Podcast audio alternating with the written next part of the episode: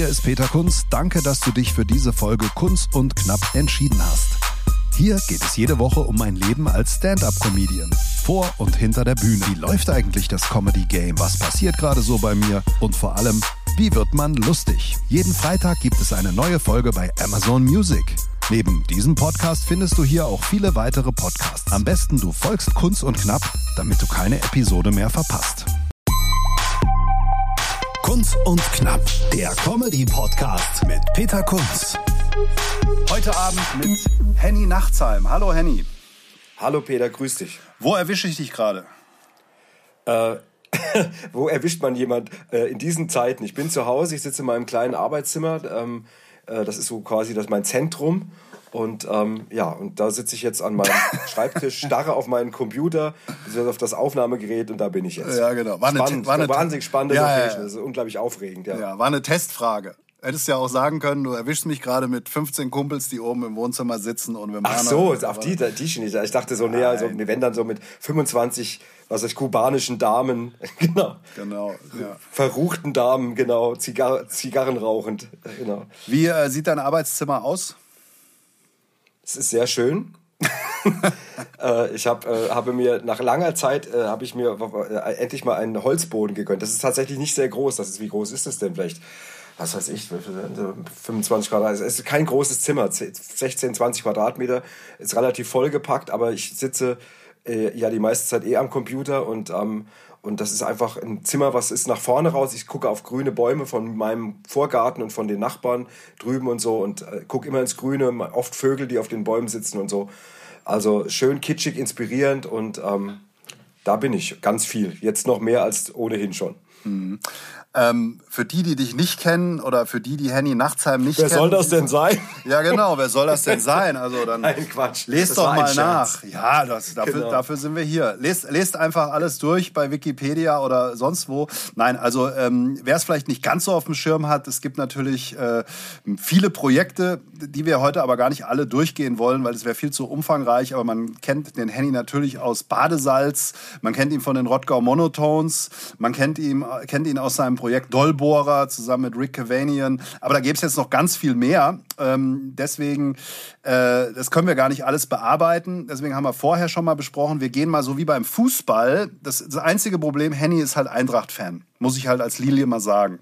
Ja, ich muss dazu sagen, dass Peter ja anscheinend Darmstadt findet. Das ist für mich mein kleines Problem, aber, aber in Zeiten, aber wir, in Zeiten, sagen wir, des friedvollen Miteinanders, wo wir uns auch noch mehr brauchen als ohnehin schon, ist das auch ein Zeichen, was wir mal setzen können, weißt du? Ja. Dass wir beide trotzdem ein freundliches Gespräch führen, obwohl du für einen völlig falschen Verein bist. Aber ja. das ist, äh, blende ich einfach aus. Das stimmt. Also ich wäre sogar, ich würde mich sogar freuen über ein Geisterspiel gegen Kickers Offenbach dieser Tage, muss ich sagen. Oh, da bist du aber, dann geht's dir richtig dreckig, oder? Ja, na, aber ist doch, aber wenn man jetzt mal, also Fußball ist sicher auch ein Thema, auf das wir zu sprechen kommen, aber der OFC, wir würden es, glaube ich, allen, alle würden sich, glaube ich, wünschen, dass der OFC mal ein bisschen wieder hochkommt aus der vierten Absolut. Liga, weil man braucht sie, man braucht sie einfach. Nein, nein, das ist ja vor allem, äh, ich, ich, ich habe ja früher als Bub waren, waren ja diese Derbys äh, immer so Kickers äh, gegen Eintracht und und äh, da war ich, die habe ich ja alle gesehen. Also auf dem Biberer Berg haben wir oft verloren, aber zu Hause haben wir sie dann oft auch geschlagen und das war halt immer von einer unfassbaren emotionalen Bedeutung. Da muss ich ganz ehrlich sagen, da sind dann später Spiele wie jetzt Eintracht gegen Darmstadt oder Eintracht gegen Mainz oder äh, sind da nicht rangekommen. Also das ist äh, äh, die Eintracht gegen Offenbach, Frankfurt gegen Offenbach. Das war, es ist ein, ist ein, ein Klassiker, was Derbys angeht. Unerreicht. Hochemotional. Ja. Unerreicht. Und ja, also, äh, mit, mit teilweise, ich habe ein Spiel gesehen, wenn ich das kurz erzählen darf, das war ein Abstiegsderby. Da war klar, der, die verlieren, steigen ab. Es war in Offenbach gegen die Frankfurter Eintracht und dann stand ich auf der, äh, auf der Gegengrade und war bei den Eintracht-Fans damals war das echt so, dass, dass man einfach, die standen beide auf der Gegengrade. Das ist heute unvorstellbar. Und dann wurde ich durch diese Massen, wurde ich so nach rechts gedrückt mit meinem Kumpel und auf einmal standen wir unter lauter Kickers-Fans. Mhm. Wir hatten aber zum Glück keine, keine, also keine Fanklamotten an. Und dann, wir kamen auch nicht mehr rüber zu den Eintracht-Fans. Und dann fiel es 1-0 für die Eintracht. Und wir haben uns natürlich nicht, nicht getraut zu jubeln, haben uns dann in die Arme gebissen. Und dann fiel es 2-0 später, kurz vor Schluss. Wir haben uns wieder in die Arme gebissen, wirklich bis das Blut gelaufen ist. Und dann sind wir aber später, weil wir endlich mal unsere Freude rauslassen wollten, sind wir raus und dann sind wir vor so einem Bus mit so Kickers-Fans und als die Tür zugegangen ist, haben wir denen so Grimassen gezeigt, so äh, da, da, da, da, da. Daraufhin hat der Fahrer die Tür wieder aufgemacht. Oh, oh, oh. Und ähm, also bei der Schlägerei. Halt Nee, wir sind dann einfach losgerannt. Wir waren ja Jungs, wir waren ja. 14, 15, was weiß ich. Irgendwie sind dann irgendwie nach Neu-Isenburg durchgerannt. Also ich weiß jetzt heute, wie es sich, sich anfühlt, mit vollgeschissener Hose durch den Wald zu rennen. Ja, ja, ja gut. Das fällt viel, mir dazu ein. Ah, das Wichtigste beim Kickers Derby war ja für viele bei der Schlägerei im Busbahnhof zumindest wieder dabei zu sein. Ja, das, ja das, also sagen wir mal, diese, diese Gewaltebene mit, den, mit der Prügelei, das war jetzt tatsächlich nicht mein Ding. Ähm, ähm, ich, aber das Derby an für sich hatte was, was immer was hochemotionales und, äh, und wenn man gegen Kickers verloren hat, also aus, jetzt aus Frankfurter Sicht, dann war man auch wirklich ein paar Wochen lang echt angefressen. Mhm. Naja, aber es ist ein geiles Stadion gewesen. Früher der alte ja, Berg, Stahlrohrtribüne, ganz alt, natürlich absolut nicht mehr zeitgemäß. Die andere Tribüne heißt, glaube ich, Or Orion, Orion Tribüne hinterm Tor. Und äh, genau. das war schon, war schon toll. Ja, also auch, auch die Darmstädter, für uns ist ja, Eintracht hatten wir ja nie viel mit zu tun, war ja immer mehr, fünf bis sechs Ligen über uns lange Zeit. Ähm, und deswegen war ja, Offenbach natürlich, ja, zu Recht, absolut. Von der, von, von daher war, äh, von daher war OFC immer das Darmstadt Derby, das Darmstadt-Feindbild. Aber jetzt sind sie halt weg. Und ähm, ja, da fehlen, fehlen sie uns schon auch, muss man sagen. Ja, finde ich auch. Also das, das, äh, ich finde, die, die, das, das Blödeste ist doch, wenn, wenn der Lieblingsgegner irgendwie in der Versenkung verschwindet und äh, und äh, das würde ich mir auch wünschen. Aber der Verein tut sich schwer und ich kriege das immer so mit. Ich kenne auch Leute, die so ein bisschen näher dran sind, die sagen, es ist wirtschaftlich wahnsinnig kompliziert und jetzt schwierig und wer weiß, was was jetzt mit Corona jetzt, äh, wo wo so ein Verein natürlich, die haben ja jetzt nicht irgendwie keine Fernsehgelder oder sowas, sondern die haben ja dann wirklich das, was die Fenster ins Stadion tragen und wenn das für so einen Verein wegbricht, ähm, das wird die noch, das wird die ja noch mehr in die Scheiße Scheiße ziehen. Und das tut mir echt leid, das meine ich ganz ehrlich, weil, weil mhm. irgendwie, also wieder mal irgendwie große Derbys und sei es mal nur im Pokal oder sowas gegen, gegen äh, Offenbach wäre schon super. Und ähm, das ist wirklich schade. Und wir haben tatsächlich übrigens mal mit Monotons haben wir mal ein legendäres Open Air gespielt in, in, auf dem Biberer Berg, zusammen mit Santana und äh, Bob Dylan und Joan Bass. Mhm. Kann ich mich wir dunkel erinnern, ja, wow. Ja, da, genau, da sind wir aufgetreten. Wir waren die, die Ersten, genau, an dem Nachmittag. Und das war ein Ausverkauf der Biberer Berge. Das war irgendwie so, wir hatten gerade Hessekom und so rausgebracht gebracht. Das muss so Mitte der 80er gewesen sein.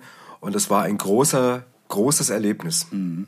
Ja, ist schon ein magischer Ort, wenn, für, wenn auch für einen falschen Verein. Aber äh, mein Vater ist ja auch Kickers-Fan, der, der bestreitet es immer so ein bisschen auch. Ja, der ist jetzt über 80, aber auch äh, immer irgendwie da mal hingegangen und hat mich auch mitgenommen früher. Das enterbt. darf ich. Ja, ja. hat mich auch enterbt. Nee, nee, der ist, nee, der ist mittlerweile, hat so eine Altersmilde. Also Darmstadt ist für ihn auch okay und so. Und, ähm, ja, ist ja auch okay. Ja. Darmstadt ist ja wirklich okay. Also der, der, diese, diese, diese zauberhafte Geschichte dieses Aufstieges durch diverse Ligen äh, vor ein paar Jahren, das war natürlich auch echt der Hammer. Und das haben wir natürlich hier auch bei Badesalz verfolgt. Der Gerd ist, war da auch großer Sympathisant. Und wir haben das, das entscheidende Aufstiegsspiel, äh, haben wir uns gegen St. Pauli, haben wir uns dann angeguckt zusammen und sowas. Also das ist jetzt nicht so, Darmstadt ist jetzt kein Verein, ich, ich spiele, wir, wir sind ja auch viel in Darmstadt. Meine Tochter lebt in Darmstadt. Also äh, das ist jetzt, reicht auch nicht aus, wirklich für so eine, für so eine überbordende ähm, Feindeshaltung oder sowas überhaupt nicht. Mein ja. Osteopath ist Mitglied und und äh, riesen äh, Darmstadt-Fan und wir tauschen es immer aus. Und er, ich merke immer, dass er dass er eigentlich die Eintracht nicht ausstehen kann.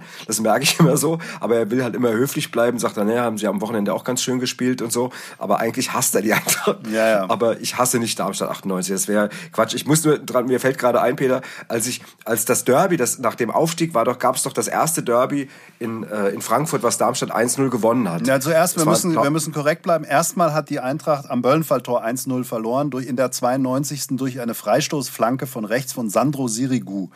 Der völlig überrascht. War das, das, war das das Hinspiel? Das war das Hinspiel. Das Rückspiel war, wo ihr sämtliche Fans, sämtliche Trikots verbrannt habt von Darmstadt. Ja, genau. da haben wir genau. 1 das war, so, gewonnen. das war so ein, so ein Abend, also es war, glaube ich, ein bisschen später oder es war ein Sonntag Winter, das Sonntagsspiel.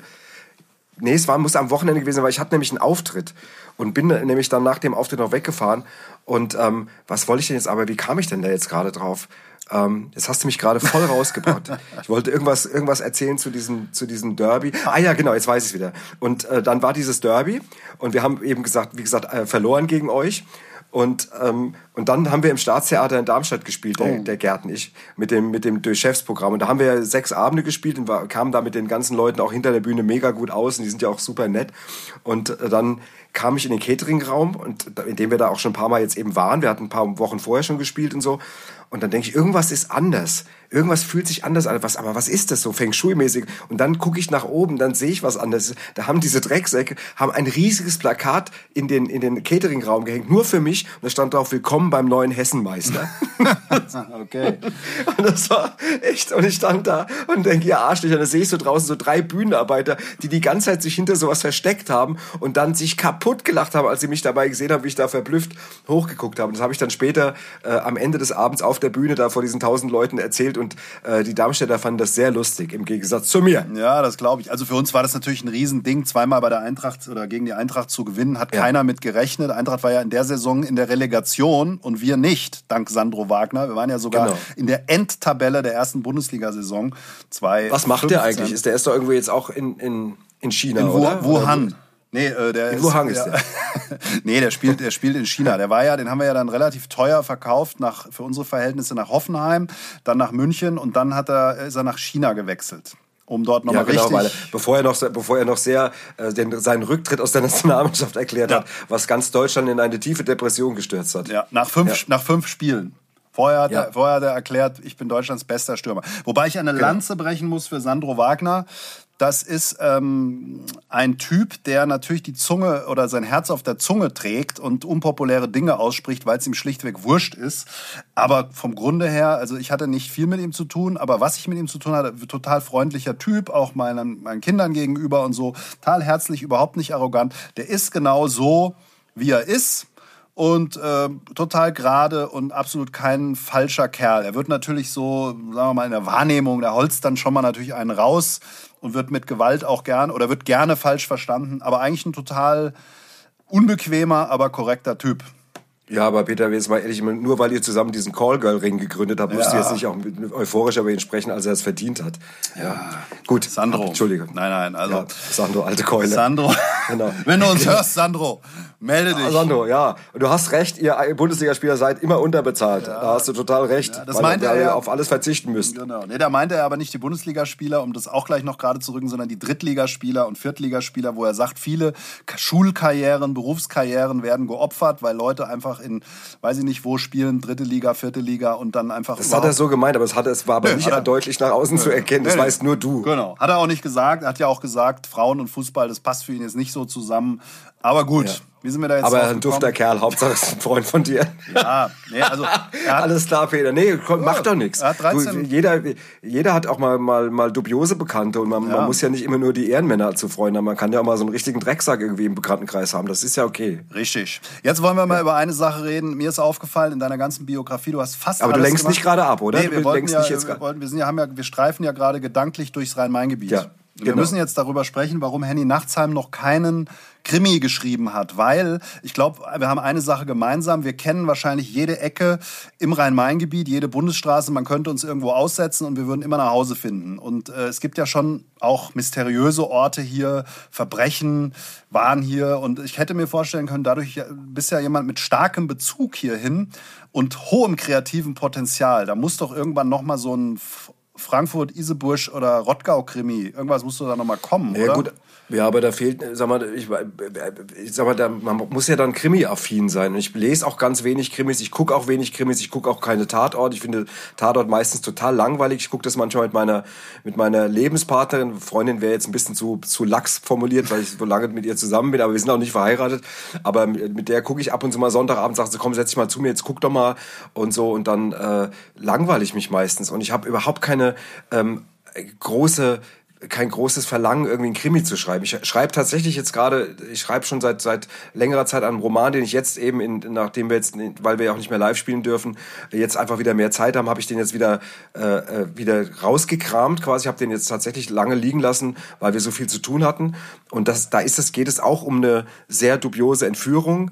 Also das hat auch so ein Krimi-Element, aber am Ende ist es dann eher trotzdem irgendwie, soll es eher eine schräge Komödie werden äh, vom Buch her und kein wirklicher Krimi. Also ähm, das wird so mal gestreift, das Krimi-Element. Und ich bin nicht Krimi-affin. Und was soll jetzt jemand, der nicht, der keine Liebe zu Krimis hat, ein Krimi schreiben? Mhm. Okay, valides Bist Argument. Du das? Bist, wie ist es bei dir? Ja, bei mir wäre es so, ich versuche, ich suche mir ja immer kreative Ausflüchte aus meinem normalen Job. Ähm und das wäre fast Krimischreiben gewesen, weil ich habe zehn Jahre Musik produziert, Morris Jones, und habe dann gesagt, es reicht. Ich habe zwei Alben gemacht, besser wird's nicht. Und habe dann gesagt, habe dann allen erzählt, ich bin jetzt Autor, ich arbeite an, an einem Thriller. Und habe dann so ein paar Bücher gelesen, so Gerichtsmedizin, Strafprozessordnung. Der Hintergrund ist, ich bin ab äh, sehr lange war ich tätig beim Roten Kreuz, Zivildienst gemacht und ähm, mhm. Notarztfahrzeug gefahren. Und ich habe mal überschlagen, so 5000 Einsätze im Rettungsdienst mal hinter mich gebracht, so als ich zwischen Boah, da hast du aber hartes Zeug gesehen. Ja, genau, da hast du alles gesehen. Also es war aber anders mhm. als heute. Es war so in den 90ern. Ähm, war am Flughafen dann im Rettungsdienst auch in Frankfurt und du, du kommst ja zu Uhrzeiten in Wohnungen und Situationen, äh, die der normale Mensch eigentlich gar nicht sich vorstellen kann. Und von daher habe ich so ja. eine Faszination für so dunkle Orte, dunkle Landstraßen, zu dunklen Uhrzeiten, Dinge, Situationen, die sich abspielen. Das fasziniert mich. Und ich habe mir gedacht, da könntest du mal irgendwie also ist noch nicht weiter ausgereift damals dieser Plan, aber ich habe mich zumindest mal theoretisch damit beschäftigt. Dann war ich aber italienisch essen in Frankfurt und habe gesagt, nee, ich werde jetzt Komiker. Und äh, dann wurde es jetzt, dann habe ich mich einfach beim, ja, beim italienischen Essen. Ja, nach zwei, zwei drei Rotwein, nach dem Rotwein kann ich, konnte ich mir viel vorstellen, nach zwei Rotwein noch mehr und habe dann aus so einer Nudellaune heraus mir überlegt, weil das, ich fand mich auch immer wahnsinnig lustig schon und mhm, andere, andere dann nicht. Aber das war, also Krimi kommt bestimmt, Egal. ja, kommt bestimmt auch noch mal, weil ich äh, dieses perfekte Verbrechen und diese Handlungsstränge so hintereinander zu bringen, das reizt mich schon auch und verbunden mit weiß gar nicht, ob es das Rhein-Main-Gebiet ist, aber so diese, weiß nicht, so Frankfurt-Osthafen und ähm, hast du auch so Plätze, wo du sagst, das finde ich irgendwie spooky oder finde ich auch faszinierend im Rhein-Main-Gebiet oder so generell irgendwo hier? Also ich mag tatsächlich, also was ich ganz gerne mag, ich mag tatsächlich, wenn ich mal irgendwelche Termine in Frankfurt habe oder irgendwo jemand besucht habe oder auf einem Konzert war, ich fahre gerne nachts durch Frankfurt äh, dann ist die Stadt irgendwie ja nicht mehr dieses lebhafte und sie hat kriegt sowas so einen anderen so einen anderen Touch. Das mag ich tatsächlich ganz gern. Ähm, ich habe äh, jetzt aber, sag mal, ich bin jetzt nicht oft genug an irgendwelchen Orten, um da jetzt auf einmal so eine äh, romantische Verbindung für mich herzustellen oder darüber jetzt so zu quatschen, als wäre das so. Dazu bin ich dann nicht oft genug da. Wir haben mit den Rodger Monotons mal vor vielen, vielen Jahren im, in Hanau am Hafen hatten wir einen Proberaum. Und das war auch schon sehr, äh, das war auch so ein bisschen grenzwertig, so von dem, du wusstest immer nicht genau, ist da alles legal oder wenn da, da so und weißt du, das war alles so ein bisschen verrucht irgendwie und so ein bisschen runtergekommen und so. Das mochte ich schon sehr. Ähm, aber ähm, ich habe jetzt nicht so eine, ich hab, kann da, hab da gar nicht genug Erfahrung und genug gesehen. Also du hast bist, bist wahrscheinlich, bist wahrscheinlich oder offensichtlich viel weiter rumgekommen, was das angeht. vor allen Dingen zu anderen, vor allen Dingen zu anderen Uhrzeiten, ja genau. Ja, zu anderen Uhrzeiten genau. Und ja. Aber was ist denn für dich Heimat? Wo, wo jetzt so rein geografisch, jetzt nicht inhaltlich philosophisch, ja. sondern wo sagst du, da kenne ich mich komplett aus, das ist für mich Heimat, wenn ich mit der, von der Autobahn da wieder diese Schwelle äh, überfahre, dann fühle ich mich wieder, dann bin ich wieder zu Hause. Also wo, wo ich mich sehr gut auskenne, ist im Waldstadion. da kenne ich mich sehr gut aus. Nein, ich, ich, ähm, es ist tatsächlich so diese diese Ecke, sagen wir mal, wenn ich jetzt sagen wir mal, egal ob man jetzt aus Köln kommt oder aus München oder sowas, wenn man meinetwegen so von der A3 abbiegt auf die 661 und fährt dann so Richtung Richtung Dreieich, Rödermark, Neu-Isenburg, das ist so die Ecke, in der ich wirklich mich wahrscheinlich einen Großteil meines Lebens bewegt habe, wenn ich nicht jetzt auf Tour war. Ich habe natürlich wahnsinnig viele Kilometer wo, woanders bin ich hingefahren hingefahren und habe äh, viele, viele Tage und Wochen auch in anderen Städten verbracht.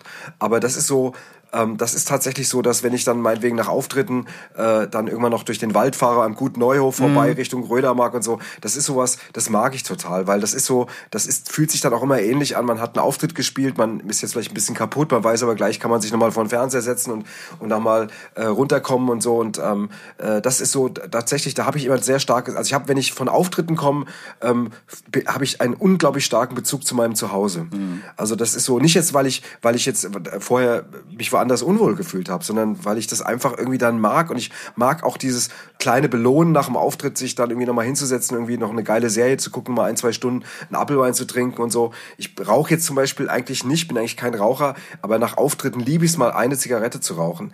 Und die zelebriere ich dann auch, weil dann, wenn du zwei Stunden auf der Bühne geschrien hast, dann schmeckt die so extremst intensiv. Und das finde ich dann total scharf irgendwie und geil. Und dann ist, das sind so kleine, das sind dann alles so Rituale, die verbinde ich auch mit meinem Zuhause und, und so. Das finde ich dann irgendwie äh, super. Das heißt, das du bist auch jemand, das heißt, du bist auch jemand, der es wahrscheinlich vermeidet, im Hotel zu schlafen. Wo es ja, nur geht. Also, je, und da muss ich wirklich sagen, so schlimm das klingt, je älter ich werde, umso, umso schlimmer wird's, was das angeht. Also umso größer werden die Kilometerzahlen, die ich in Kauf bereit bin zu nehmen, äh, nachts noch irgendwo zurückzufahren. Ich, ich schlafe in Hotels katastrophal schlecht. Ähm, ich schlafe maximal, maximal ein Drittel der Zeit, die ich vielleicht hätte. Ähm, ich schlafe schlecht ein. Ich müsste eigentlich die ganze Minibar leer saufen, um irgendwie einigermaßen bedattelt zu werden, dass ich dann einpennen kann. Das will ich aber natürlich auch nicht.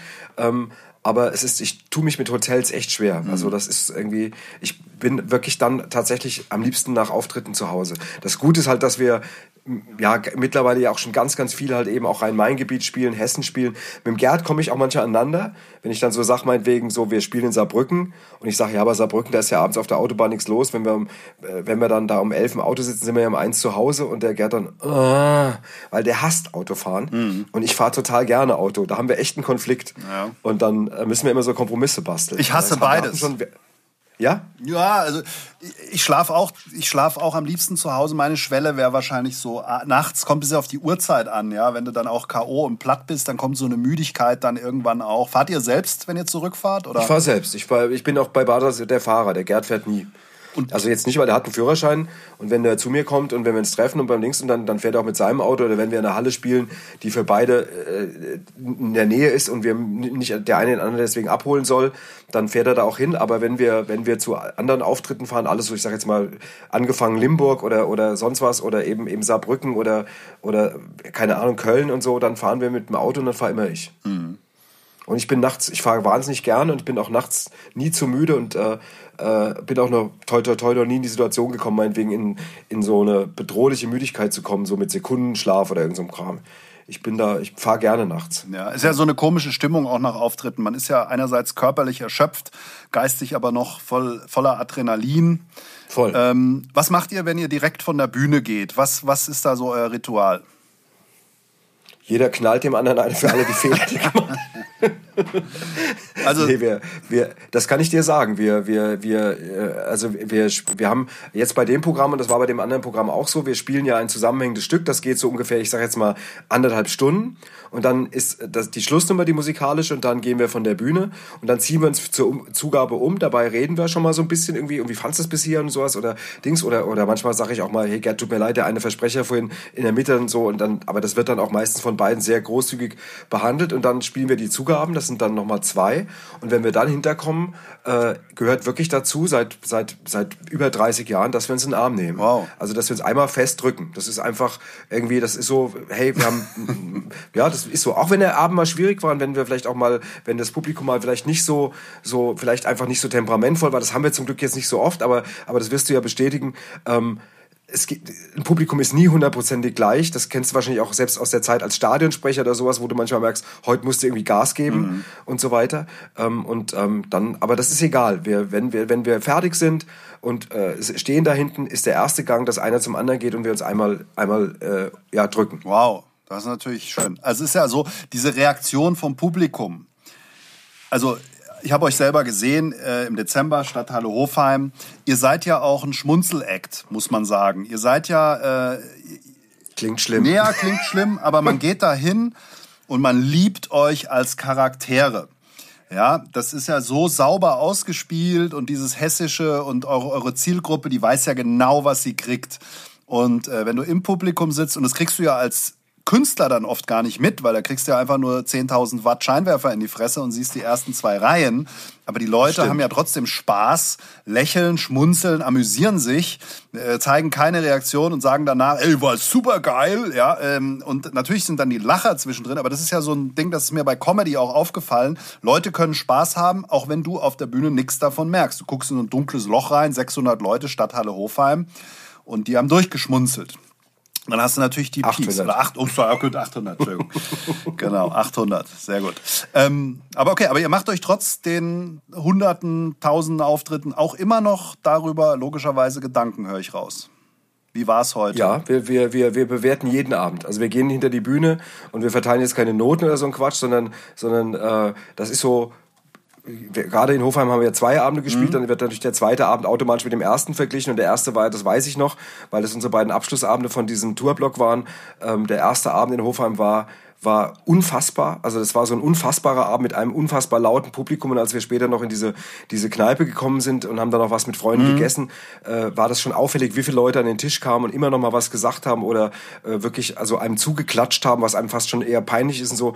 Und dann, klar, gehst du am zweiten Abend raus und bist schon gespannt, wird es heute tatsächlich noch mal oder, oder wird es dann eben ein bisschen weniger und so. Und ähm, dann wird danach auch dann so, dann sagt man, ja, waren beide geil, der gestern vielleicht noch ein bisschen lauter, aber das ist alles gut. Und das ist so, und dann haken wir es aber auch ab. Es ist dann nicht so, dass wir dann meinetwegen an zwei Tage später nochmal darüber reden. Das ist wirklich an dem Abend, in dem Moment, wo wir uns umgezogen haben und dann eben den Ort verlassen oder vielleicht noch was essen gehen, ähm, reden wir vielleicht noch mit den Leuten, die, die aus dem Freundeskreis oder so oder, oder Kollegenkreis, zum Beispiel war in Hofheim auch der Tobias Mann, mhm. äh, unser Kollege, der war da noch, mit dem waren wir dann noch essen und dann interessiert man natürlich, interessiert es einen nochmal, was der so sagt und wie der das fand, aber dann ist es auch irgendwann wieder abgehakt. Aber es gehört tatsächlich zum Abend dazu, dass man den Abend nochmal so bespricht kurz. Mhm. Und wie, wie ist das bei dir, wenn du, wenn du irgendwas machst? Wie, wann, wann ist bei dir der emotionale Cut? Mm, also ich habe ja comedy-mäßig nicht so viel Programm. Ähm, ich habe aber jetzt zum Beispiel im Januar oder wenn, wenn ich größere Sachen moderiere, wo man den ganzen Abend angespannt ist. ist das ja, meine ich ja auch. Ja, ja. Entschuldige, wenn ich dich unterbreche, Peter. Es geht gar nicht nur um Comedy, sondern es geht so um,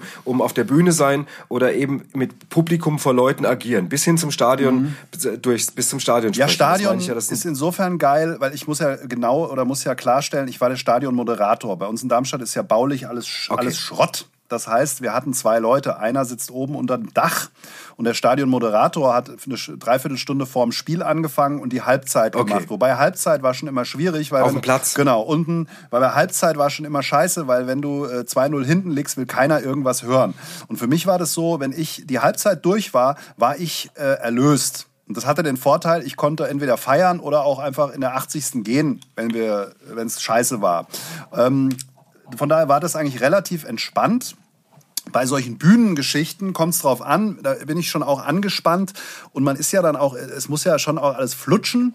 Ähm, und das ist eine ganz komische Stimmung, deswegen habe ich auch danach gefragt. Wenn man dann fertig ist, es fällt einerseits der Druck ab. Ich fühle mich dann körperlich immer relativ K.O., weil man hat ja einen ganzen Tag in den Knochen eigentlich. Ja, man, man sagt ja nicht, oh, es ist jetzt 19 Uhr, wir fahren jetzt nach Limburg, ja, sondern du fängst ja, weiß ich nicht, wann, wann fängst du an, ab wann bist du angespannt, wenn 20 Uhr Show ist?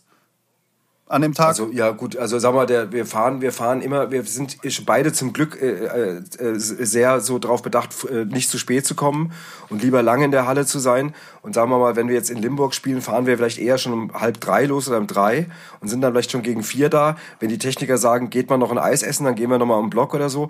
Und ähm, wenn wir eigentlich mehrere Tage spielen, ist es dann am nächsten Tag, dass man dann, weil alles aufgebaut ist und man nicht mehr so viel Soundcheck machen muss, dann kann man noch mal ein bisschen später fahren. Mhm. Aber ähm, die Anspannung kommt eigentlich bei mir so ab sieben. Und die wird dann, äh, die, das ist dann, kennst du das auch, so eine, das ist so eine Mischung aus nervös und total müde. Äh, weil ich glaube, dass der Körper nochmal runterfährt, weil er weiß, dass er gleich ab 8 Uhr für zwei Stunden viel Gas geben muss. Mhm. Und ich beim Gerd ist es auch so. Der sagt immer, um 5 vor 8 sagt er, jetzt könnte ich mich gerade hinlegen und einschlafen. Das, aber immer. Ja. Aber das, das beängstigt mich nicht, weil ich genau weiß, das hat nichts, das macht keinerlei Aussage über das, was jetzt gleich passieren wird. Ja. Gerade beim Gerd irgendwie. Je müder der ist, umso schlimmer wird es auf der Bühne, weil er dann immer schneller wird. okay. Ja, aber das Gefühl danach, das Gefühl danach ist insofern, finde ich, besonders, man hat den ganzen Tag in den Knochen, ist eigentlich total kaputt. Ja, geht, ja. Hin, geht hinter die Bühne, denkt sich, Buh. und dann weißt du aber, vorne sind Leute, die nochmal mit dir sprechen wollen, die, die, die, dich kennen, die erwarten im Zweifel. Geht ihr nochmal raus, irgendwie Autogramme oder verschwindet ihr eher? Äh, also wir lassen, nee, also das haben wir komischerweise uns irgendwie zum, aus Selbstschutz abgewöhnt, dass wir, dass wir zum Beispiel nochmal, also, an, also ich kann überhaupt nicht nachvollziehen, wie jemand, wenn er, wenn er zwei Stunden auf der Bühne war, nochmal sich freiwillig anderthalb Stunden lang in Merchandise-Stand stellt und Autogramme geht. Da ist der Abend ja komplett hin. Und, und wir lieben das tatsächlich nach Auftritten noch irgendwo in der Nähe was zu essen. Mhm und, ähm, und dann mit einem kleinen Kreis zusammenzusitzen. Wenn jemand eine Karte signiert haben will, meinetwegen eine Eintrittskarte, dann kann er das immer machen über unsere Techniker. Das machen auch viele, dass sie sagen, sind die noch da? Dann sagt er, was wollt ihr denn? Ja, wir wollen hier das Ticket unterschrieben haben, gib her. Dann bringen die es uns nach hinten, unterschreiben wir das auch alles, auch mit der Widmung, die er haben will und so. Aber wir kommen in der Regel nicht raus. Und zwar nicht jetzt aus Arroganz oder das wäre völliger Schwachsinn. Ich glaube, das ist, das trifft auch nicht zu, aber, aber, aber wir, wir, irgendwann ist man dann auch durch. Und wenn man dann, ich merke das auch, also als wir Premiere hatten zum Beispiel, da haben wir ja nun wirklich auch wochenlang geprobt. Und dann haben wir eine Generalprobe noch gehabt und, und, und. Und du bist angespannt. Und dann hat die Premiere gut geklappt. Und danach hatten wir halt eine Premierenfeier mit ein paar Leuten, mit 50 Leuten oder so. Mhm. Und, ähm, und die wollen natürlich auch alle mal was sagen und sowas. Aber man selbst hätte am liebsten, hätte ich, wenn ich ganz ehrlich bin, bei aller Liebe zu den Freunden, ich hätte am liebsten mir ein Bier genommen, mich in die Ecke gesetzt und einfach auf Ex mir den, das Bier reingehauen, dass es sofort gewirkt hätte, um dann in so einen leicht hypnotisierten Zustand zu kommen irgendwie und dann nicht mehr zu reden. Ja, kann ich und, verstehen. Äh, ich finde es auch manchmal, ich finde es manchmal nach so Events unfassbar anstrengend, noch ganz viel zu kommunizieren. Mhm. Nee, kann ich gut verstehen. Das ist so eine Mischung. Man ist einfach K.O., Leute wollen dann noch was. Dann sind es auch zu viele. Deswegen kann ich auch verstehen, dass ihr nicht mehr rausgeht, weil du wirst ja keinem gerecht. Die Leute stehen dann da so, gucken so, hallo, wollen irgendwas, wissen dann auch nicht, wann können sie dich ansprechen. Dann gibt's andere, die erzählen dir ihre Lebensgeschichte. Also bei mir jetzt weniger, genau. aber so vereinzelte Events gibt es dann schon, wenn, wenn viele Freunde auch ja. da sind, wollen dann Feedback geben und so. Also von daher genau. verstehe ich. Aber wo wir da gerade drüber quatschen, äh, du kannst doch wahrscheinlich im Rhein-Main-Gebiet, außer jetzt mit Maske, keinen Schritt machen wie oft wirst du angequatscht? Also es ist schon so, dass einen viele Leute kennen über die Jahre. Das muss man natürlich ja, jetzt alle. sagen. Machen wir das ja auch wirklich jetzt 37 Jahre und da kennen einen, na alle nicht, aber, aber es kennen einen schon mehr als jetzt, also als man vielleicht das manchmal sogar noch vermutet, auch trotz der langen Zeit. Aber irgendwas haben wir hinbekommen, dass das immer, dass das zu 5 oder ach Quatsch, zu 99 Prozent immer nett ist. Also erstmal, wenn wir zu zweit irgendwo auftauchen, jetzt sind wir ja nur beide wirklich jetzt äh, ja auch keine, keine 30 mehr oder keine 20, aber egal wo wir hinkommen, auch jüngere Leute sagen immer, hey ihr Buben. Das finden wir schon mal total gut. Ja. ja. Wir sind wahrscheinlich die ältesten Buben Hessens mittlerweile. Und ähm, äh, und ähm, das ist so, oder, oder das eben ganz viel, was ich unheimlich oft höre, ist einfach auch beim Einkaufen, dass Leute einfach sagen, gute Henny. Mhm. Die gar nicht mich dann äh, in ein Gespräch verwickeln, äh, sondern einfach sagen, hey, gute Henny. Oder neulich jetzt, jetzt war ich neulich mal abends in einem Rewe oder so und dann kommt mir einer entgegen, so ein Typ, vielleicht 40, und dann bleibt er so stehen und sagt, hey, gute Henny. Aber der war nicht gut drauf wegen der aktuellen Lage und dann sagt er, böser Scheiß gerade, oder?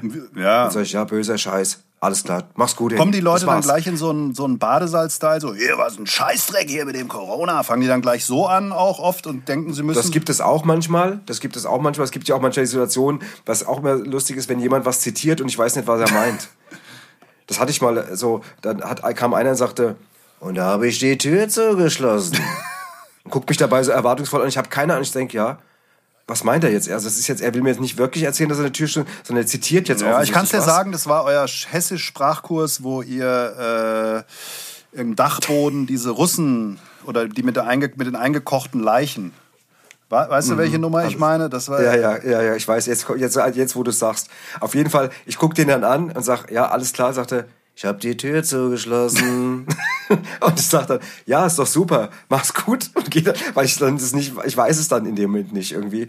Und das passiert manchmal, aber auch nicht so oft. Mhm. Und äh, ja, manchmal ist es auch nur, dass jemand sagt, ja, ich habe euch da und da gesehen oder äh, war, ich habe Karten für so und so. Das ist meistens total nett. Ja. Ich meine, ihr, begle ihr begleitet die Leute halt auch schon 40 Jahre. Ja, ich weiß damals, als ja. ihr im Bürgerhaus Sprendlingen angefangen habt, Anfang der 90er, habe ich Zivildienst gemacht auf der Rettungswache in Langen.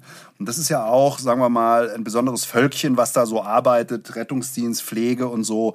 Die haben ja. das, wie wir jungen Leute sagen heute, die haben euch gefeiert und jedes Zitat wurde da wirklich total normaler Sprachgebrauch. Und einer, der da nicht im Thema war, der hat nur gesagt, was ist denn das jetzt hier, ja? Ja, das, das habe ich schon, genau. Das hörst du öfters mal, dass so jemand, der so, oder vielleicht aus Bielefeld gerade erst mhm. dahin gezogen ist, für den ist das komplett ja. irgendwie, ist das so nach dem Motto, die, die müssen hier ganz schlimme Drogen nehmen. Genau. Irgendwie, irgendwas stimmt hier nicht mit Da weiß ich gar nicht, wer hat da wen inspiriert. Habt ihr euch das abgeguckt, was die Leute erzählen auf der Straße? Brauchen wir gar nicht drüber reden. Oder haben die Leute dann antizipiert oder, oder übernommen, was ihr da gemacht habt? Und das wurde dann zum sage ich mal, Handwerkersprech. Es ist ja absolut, ja. absolut abgefahren.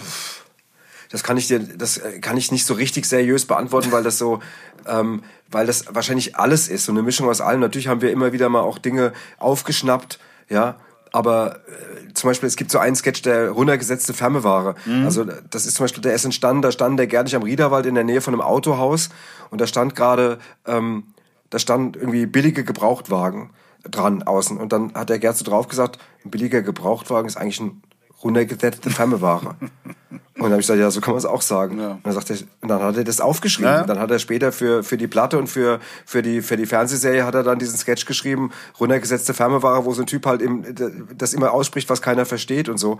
Und, ähm, und das ist dann einfach in dem Moment aus ihm entstanden und hatte jetzt keinerlei größere Inspiration, außer dass das da auf dem Fenster stand, aber eben in Hochdeutsch.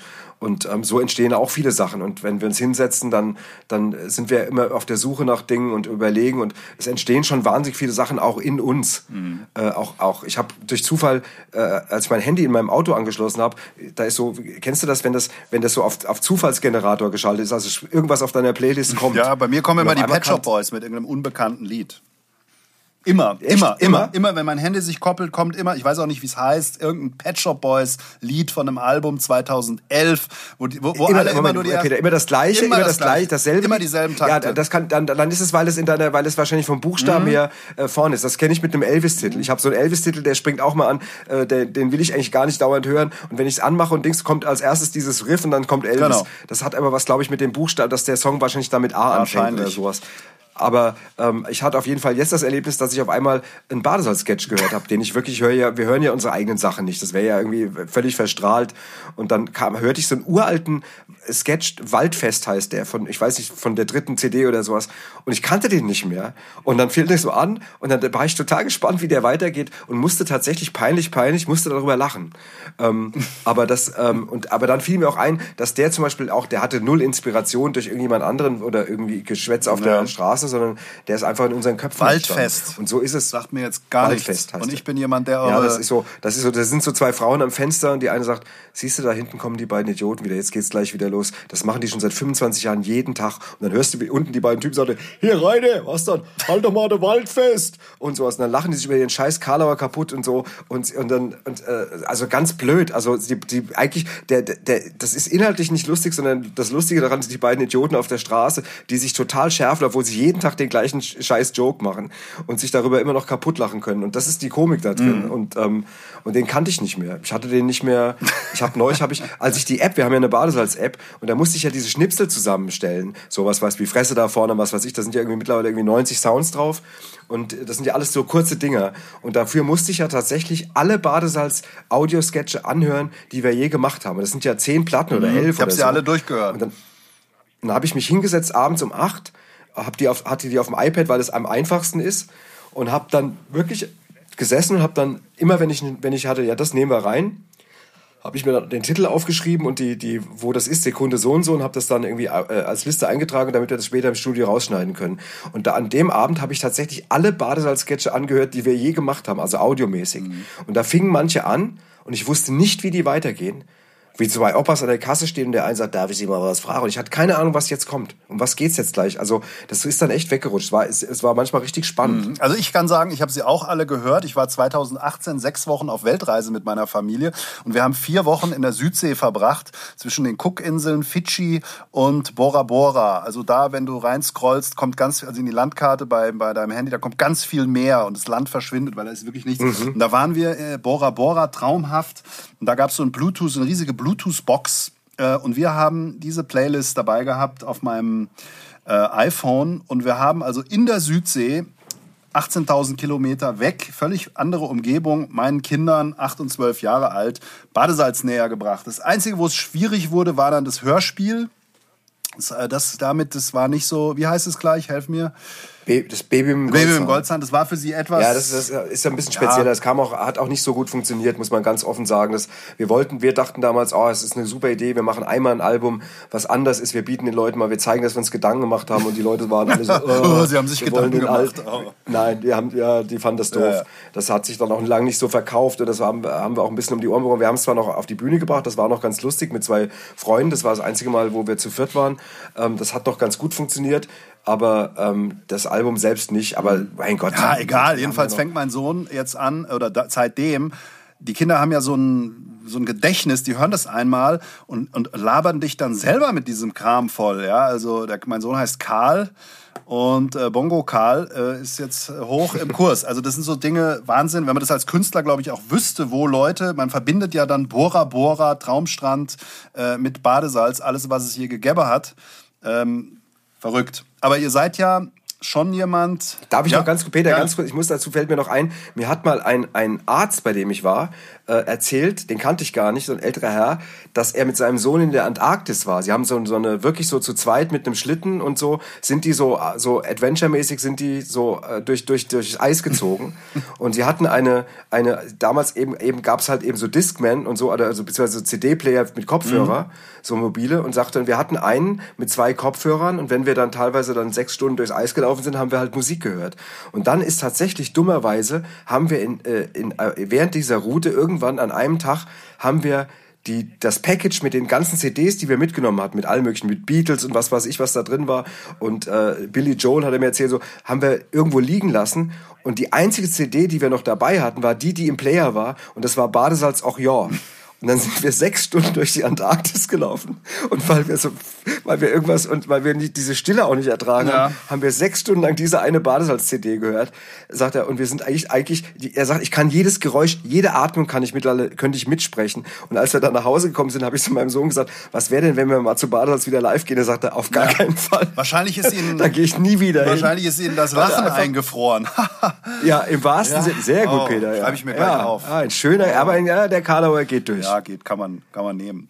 Nee, ja, ja, super, geil. Ihr seid ja äh, schon auch crazy im Hinblick auf, wie soll ich das jetzt sagen, dass du es nicht falsch verstehst, gagfreie Stücke, wenn ich mir jetzt und die trotzdem ja. mega lustig sind. Also das einzige Comedy-Duo ja. ohne geschriebene Gags, wenn ich mir das mal so anmaßen darf. Wenn ich mir jetzt so eine Nummer angucke, frühe Nummer Lambada, eine Drum Machine. Was war das damals für eine? Eine Casio? Wisst ihr das noch? Äh, ja, nee, ich habe ich äh, nee, ich weiß es gerade nicht, aber ich wir haben die sogar von einem Menschen nochmal, der, der hat das recherchiert und hat uns die geschenkt oh. nochmal. Der hat die, der hat die, ich, aber die hat der Gerd, weil der Gerd ist bei uns der der der kann auch ein bisschen Keyboard spielen, ich kann das nicht mhm. und deswegen hat er darf der das auch haben. Okay. Ich weiß nicht, wie das heißt. Ja. Also das ist ja auch eine Nummer ähm ohne sie jetzt kann sich jeder anhören, Lambada, äh, da ist ja auch keine Pointe, die lebt ja eigentlich nur von dem Absurden, ja, ähm, von dem, von dem absurden Dialog. Und ich glaube, das ist wahnsinnig schwierig oder vielleicht auch wahnsinnig leicht, auf so einen Quatsch zu kommen, wenn man in der richtigen Stimmung ist. Oder erzähl's mir, wie kommt man auf so einen Käse? Macht ihr ja heute bei den Ja, sagen wir mal,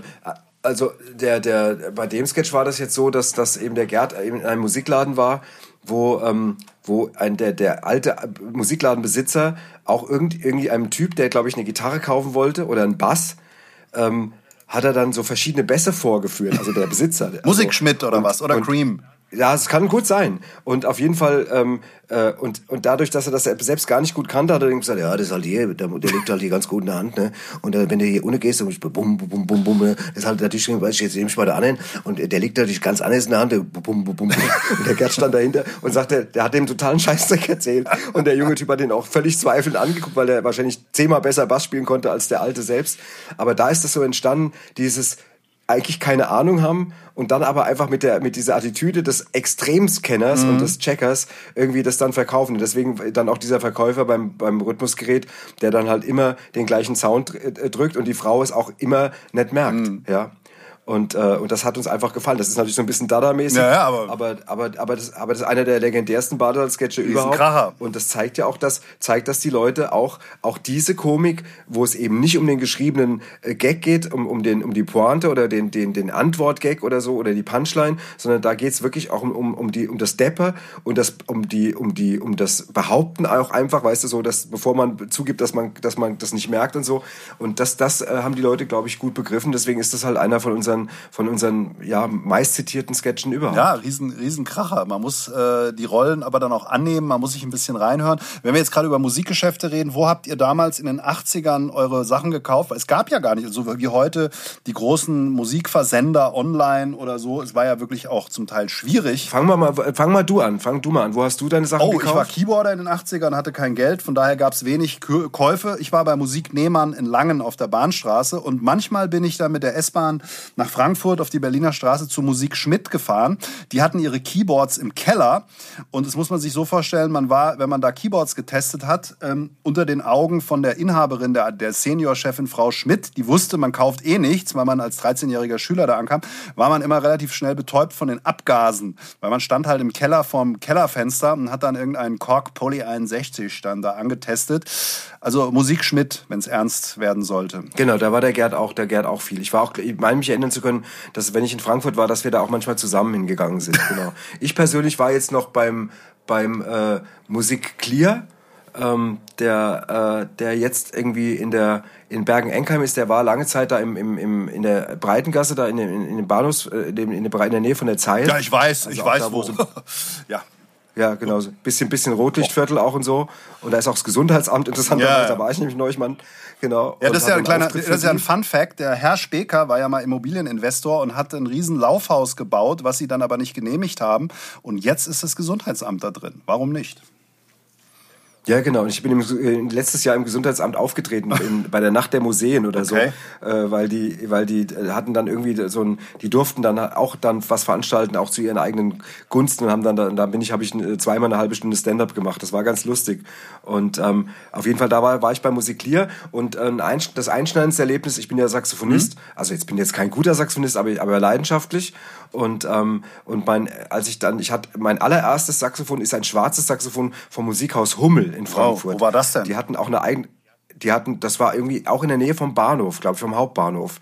Und ähm, äh, ich glaube, wenn man vom Hauptbahnhof rausgeht, also gegenüber in diese Straße, irgendwo da war das irgendwo. Und ähm, war so ein Familienbetrieb und die hatten halt eben auch eine eigene äh, Blasinstrumenten-Edition. Und das habe ich noch, dieses schwarze, äh, schwarze Saxophon, außen schwarz, innen Gold und dann eben Musikhaus Hummel drauf Geil. stehend engraviert. Das habe ich noch. Und dann habe ich aber später natürlich gewusst, jetzt will ich natürlich, das war dann so eins für 600 Mark oder so. Und dann, als ich dann das etwas ernster betrieben habe, wusste ich natürlich auch, dass es jetzt ruhig ein besseres Saxophon sein darf. Dann habe ich halt eben gespart und, und äh, äh, Weihnachten und Geburtstag nur Geld gesammelt, irgendwie, bis ich das mir leisten konnte. Und dann gab es ähm, von, von Keilwert, also es mhm. gibt die Firma Keilwert, ein Saxophon und die waren damals in der Nähe von Groß-Gerau, in einem, in einem kleinen Ort. Und, ähm, und da bin ich dann hingefahren und ich hatte da angerufen und dann haben die gesagt, ja, Sie können das auch direkt bei uns bestellen. Sie müssen es nicht beim Musikladen machen und, äh, und wir, Sie können das bei uns editieren. Und dann bin ich da hingefahren und stand da mit dem großen, Me mit dem Meister, diesem, dem, diesem Instrumentenbauer, so wirklich so ein, grau, so ein grauhaariger älterer Herr mit einer Brille, total freundlich. Und dann hat er gesagt, okay, jetzt stellen wir mal Ihr Saxophon zusammen. Hier, ist der, hier sind verschiedene Korpusse, welche möchten Sie? Und hier sind die verschiedenen äh, äh Klappen. Möchten Sie welche mit Elfenbein? Möchten Sie welche mit dem Perlmutt und was weiß ich und so? Und dann habe ich mir tatsächlich mein eigenes Saxophon zusammengestellt. Und dann waren die so goldig, dass ich dann nach ein paar Wochen angerufen worden bin. Da sagte Herr Nachtsheim, wenn Sie mal sehen wollen, wie Ihr, wie Ihr Baby jetzt so gerade aussieht, wir sind jetzt so halb fertig, Geil. können Sie gerne noch mal mittendrin vorbeikommen. Und dann bin ich tatsächlich hingefahren und dann hat er mir gezeigt, wie weit Sie schon sind. Mhm. Und dann auch, wie jetzt die, wie der, wie der Korpus jetzt gegossen wird und, oder wie der, wie der, wie der noch behandelt wird und so. Und dann bin ich das zweite Mal hingefahren und habe das dann gekauft. Warst du da schon ein Star? Damals. Warst du schon ein Star damals?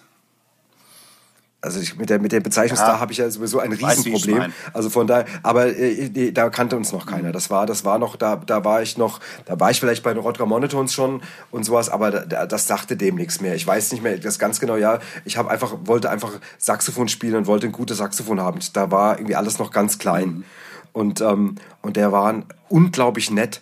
Und, ähm, und dann fuhr, da, fuhr ich dann dahin und hat dann, ich glaube, es hat 4000 Mark gekostet damals. Und ähm, wow. dann habe ich mir mein erstes Saxophon gekauft. Ich habe dafür Jahre gesammelt. Das war meine, mein komplettes Erspartes und mein, meine Eltern noch Zuschüsse abgerungen und so. Und dann bin ich dahin und dann war dieser, dieser aufregende, emotionale Moment, wo ich dann eben dann da war. Und dann kam, sagte er, schön, dass Sie da sind, kommen Sie mal mit. Und dann stand es da schon, weißt du, so poliert mhm. und so auf dem Saxophonständer. Und ich und es roch überall in dieser Ding so, was ich, kennst du das auch? In Musikläden wo riecht Ja, geil, dieser Plastik, äh, Plastikweichmacher und so. Das ist, finde ich auch, dieses, ja. ja. Ich habe, ich sammle. Teppichboden genau. ist meistens irgendwie, genau. Und irgendwie Instrumente riechen irgendwie auf eine mhm. eigene Art und sowas. Und es, je kleiner der Laden war, umso, umso mehr hat's gerochen. Ich sammle ja all die Synthesizer aus den 80ern, die ich mir damals nicht kaufen konnte, kriegt man ja heute relativ günstig bei eBay. Und manchmal erwische ja. ich noch so ein Gerät, ähm, mit Flightcase aus den 80ern. Und wenn du das Flightcase aufmachst und dann ganz tief die Nase reinsteckst, wenn du das Netzteil rausholst oder so, dann kannst du die 80er noch riechen. Das ist, ja, das ist äh, geil. Also ist natürlich technisch Quatsch. Allerdings, man, wenn man jetzt Oldtimer sammelt, kann man sich auch einen VW abkaufen. Der ist auch besser als jeder Oldtimer. Aber darum geht es ja auch nicht, sondern es ist ja einfach nee. der, der Sound. Ähm, ja. Was ja. auch noch. Ja, apropos. Ja, ganz kurz, apropos Instrument riechen. Ich hatte, ähm, ich, ich bin ein, ein, ein unglaublicher, also ich mache jetzt will keine Werbung in deinem Podcast machen, aber ich bin ein totaler Fisherman's Friend Fresser. Mhm. Ich, ich kenne alle Sorten. Ich habe mindestens drei Lieblingssorten. Ich habe im Auto eine Riesendose immer voll bis oben hin und sowas. Ich, ich habe auch, wenn ich auf die Bühne gehe, ist immer das Ritual, dass ich noch schnell so ein halbes runterschlinge und so. Und ähm, und als wir mit Dolberer unterwegs waren, da spiele ich ja auch Saxophon. Ähm, da spiele ich gegen Ende des ersten Teils mit dem Martin, mit unserem Pianisten, spiele ich so ein Stück von Brian Culbertson, so ein Jazz-Rock-Stück irgendwie und so ein bisschen funky. Und äh, da ist das, er spielt das dann, also der, Martin spielt dann so ein Halbplayback, hat er eingespielt mit seinem Sohn, der ist ein super Schlagzeuger und so und spielt dann den Rest auf dem Piano live und so. Und dann haben wir und immer wenn ich diese Fishermans äh, auf der Bühne so hatte und habe die immer irgendwo in der Nähe liegen, habe ich das Päckchen meistens irgendwie in den Saxophonkoffer geworfen. Mhm. Irgendwann lagen da bestimmt, ich sag mal, sechs, sieben Päckchen Fishermans drin. Und dann ist der LKW, in dem der Fisherman, diese, in dem meine Saxophon stand, ähm, musste er wohl zwei Tage lang in einer unfassbaren Hitze gestanden haben. Ähm, und die haben auch nicht mehr dran gedacht, dass da vielleicht Instrumente drin sind und was weiß ich. Und dann spielen wir in der Jahrhunderthalle mit Dolbo, ja. in der ausverkauften Jahrhunderthalle mit zweieinhalbtausend Leuten. Und ich beim Sound, komm, wir kommen zu spät und ich beim Soundcheck, der Martin sagt, ja, wir haben es ja gestern noch gespielt, er hat einen Abend vorher noch in Gießen gespielt, sagt er, du kannst das irgendwie alles gleich, tu, ich, das Saxophon, ich stell das auf den Ständer, dann kommt die Nummer, ich nehme die und will spielen oder es war, genau, es war, der Auftritt davor war drei Tage vorher, so war es, sonst hätte es ja gar nicht funktioniert. Genau, drei Tage vorher haben wir gespielt und der Martin sagt, äh, macht, komm, brauchen nichts groß checken. In diesen drei Tagen hatte diese Hitze, diese Fisherman's Friends in meinem Saxophonkoffer so erhitzt, dass die dass der Dunst davon das ganze Saxophon verklebt hat. Und ich stehe auf der Bühne vor zweieinhalbtausend Leuten und ich will den ersten Ton spielen und es kommt nichts. Und dann merke ich, dass die Klappen alle nicht mehr Ach, funktionieren. Scheiße. Und, und ich denke noch, du bist so ein Wichser, dass du das nicht probiert hast. Das einmal, Nachtsheim, einmal testest du nicht beim Soundcheck dein Instrument und es fliegt dir gleich um die Ohren. Und das gleich beim größten Gig überhaupt in der ausverkauften Jahrhunderthalle. Und dann hat der Martin mich angeguckt und mit den Schultern gezuckt und ich habe nochmal probiert und dann habe ich es irgendwann weggelegt und habe gesagt, gut, dann tanze ich halt und habe dann in übersprungsmäßig mich ganz schlecht bewegt. Die Leute haben zwar gelacht und geklatscht, aber und der Gärtner, alle standen am Bühnenrand und die, die wussten ja, dass ich normalerweise das Spiel. Und die sagten alle in der Pause, was war denn? Und ich sagte, das geht nicht mehr. Und dann habe ich mir das später angeguckt, da hat das, war das wirklich von Fisherman's Friends Dunst. Aber hat gut gerochen. Es riecht immer noch gut. welche, okay, welche Sorte? Genau. Na ja, gut. Äh, du wolltest, ich habe dich unterbrochen. Ich weiß nicht mehr, was ich sagen wollte. Ich wollte noch kurz, glaube ich, äh, Musik Crusius müssen wir noch erwähnen in Darmstadt. Kennst du den auch am Marktplatz? Kenne ich auch. Ja, ja. Ist ja leider, ja. hat leider zugemacht, konnte sich nicht halten. Das war ja auch, aber ist für die Hörer, glaube ich, nicht so spannend. Ähm, Musik Crusius. Was mich noch interessieren würde, ähm, wenn ihr jetzt so eine lange Pause habt. Äh, also das sind ja zwei Duo-Projekte, äh, Dolbohrer mit Rick Cavanian. Ja, das Dolber muss man fairnesshalber sagen, ist eigentlich ein Trio, weil wir okay. noch den Martin Johnson als Pianisten dabei haben. Ist einer meiner besten Freunde, ein unfassbar guter äh, Pianist und äh, auch wichtig bei uns. Und jetzt bei Dolberer auch in dem, in dem zweiten Programm auch als, als Mitleser eingebunden. Also wir betrachten uns hier schon okay, als sorry. Trio und ähm, wenn wir und wenn die hier auch wohnen, äh, die sind ja dann immer eine Woche hier, wenn wir spielen und wir proben dann vorher nochmal, dann ist das wirklich eine, eine enge Freundschaft von drei Jungs. Okay, verstehe. Gleich, gleich komme Jungs. Jungs, ja klar. Du bist 63.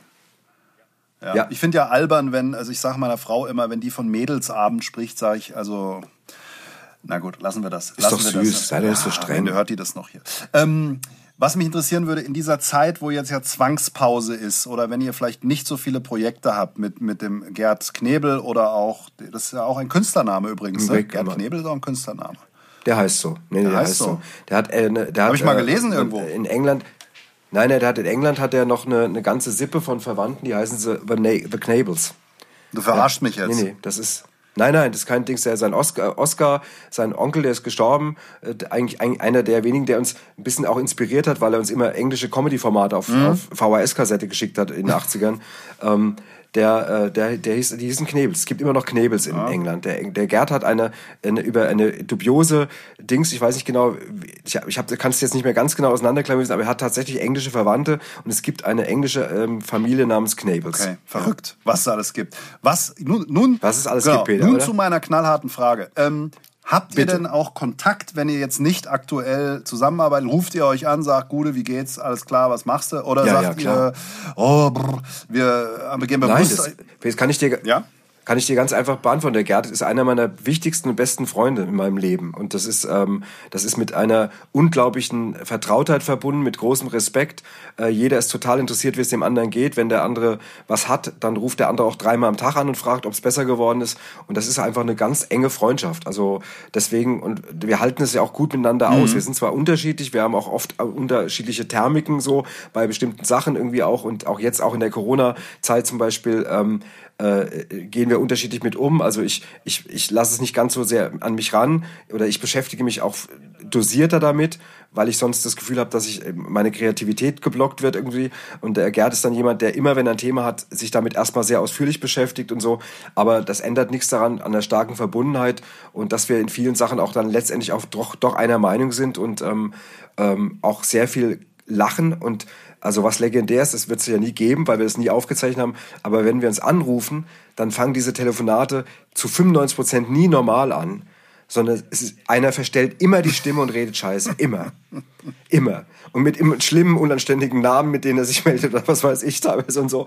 Und das ist irgendwie ein, ein immer, das ist so, wenn, wenn, wenn ich, wenn, wenn, wenn der Gerd anruft, der ist einer der wenigen, der keine Nummererkennung hat. Mhm. Deswegen weiß ich immer, dass er es ist, wenn da unbekannt steht. Und wenn ich dann dran gehe, dann, dann, und ich sage Hallo, sagt er, Hallo, Hallo, ist das, das, das, kommt erstmal Scheiße und dann, und dann schalte ich auch um und sage, nee, das kann ja gar nicht sein, wer wollte sie dann? Und so, also wir haben dass wir uns mal normal begrüßen, ja, wenn, wenn, wenn der Gerd zu mir kommt, vor ein paar Tagen, letzte Woche oder so, haben wir gesagt, okay, jetzt treffen wir uns mal, setzen uns irgendwie mit zwei Meter Abstand, was bitter war, irgendwie auf die Terrasse ja. und dann, und dann klingelt er und ich mache die Tür auf und steht da vorne am Gartentor und sagt, und als erster ruft er, hör auf! Hör mir auf, du Arschloch!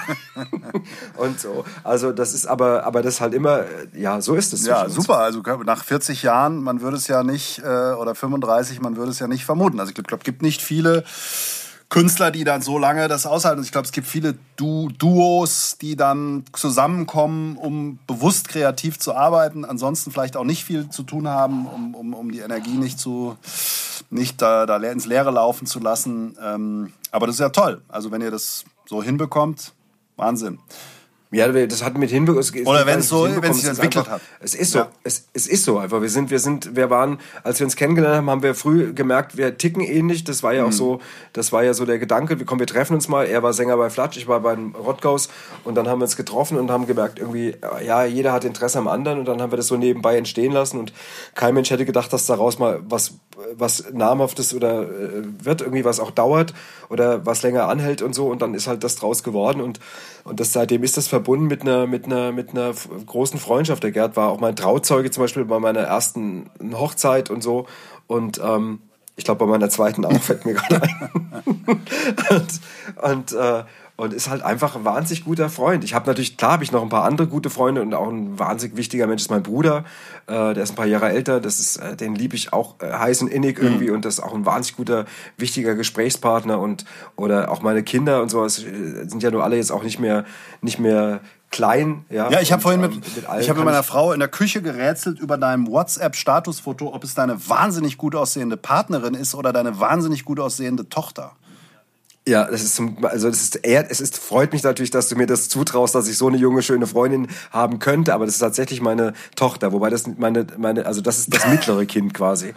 Und äh, das ist Jascha, ja. das ist meine, meine, meine Tochter, genau. Ja. Und die sieht wirklich, äh, die kommt halt zum Glück sehr nach ihrer Mutter und ist wirklich eine unfassbar schöne junge Du darfst Frau. es sagen. Das sag ich jetzt nicht, weil ich darf es aber auch sagen. Ich, ja, ich, aber das ist so. Also das, das, das weiß ich. Das weiß ich, dass das ja andere auch so sehen und andere auch so so einschätzen. Also von daher, ähm, ja, das ist eben, ist aber nett, dass du mir das zutraust. Ja, alles, ich traue dir also.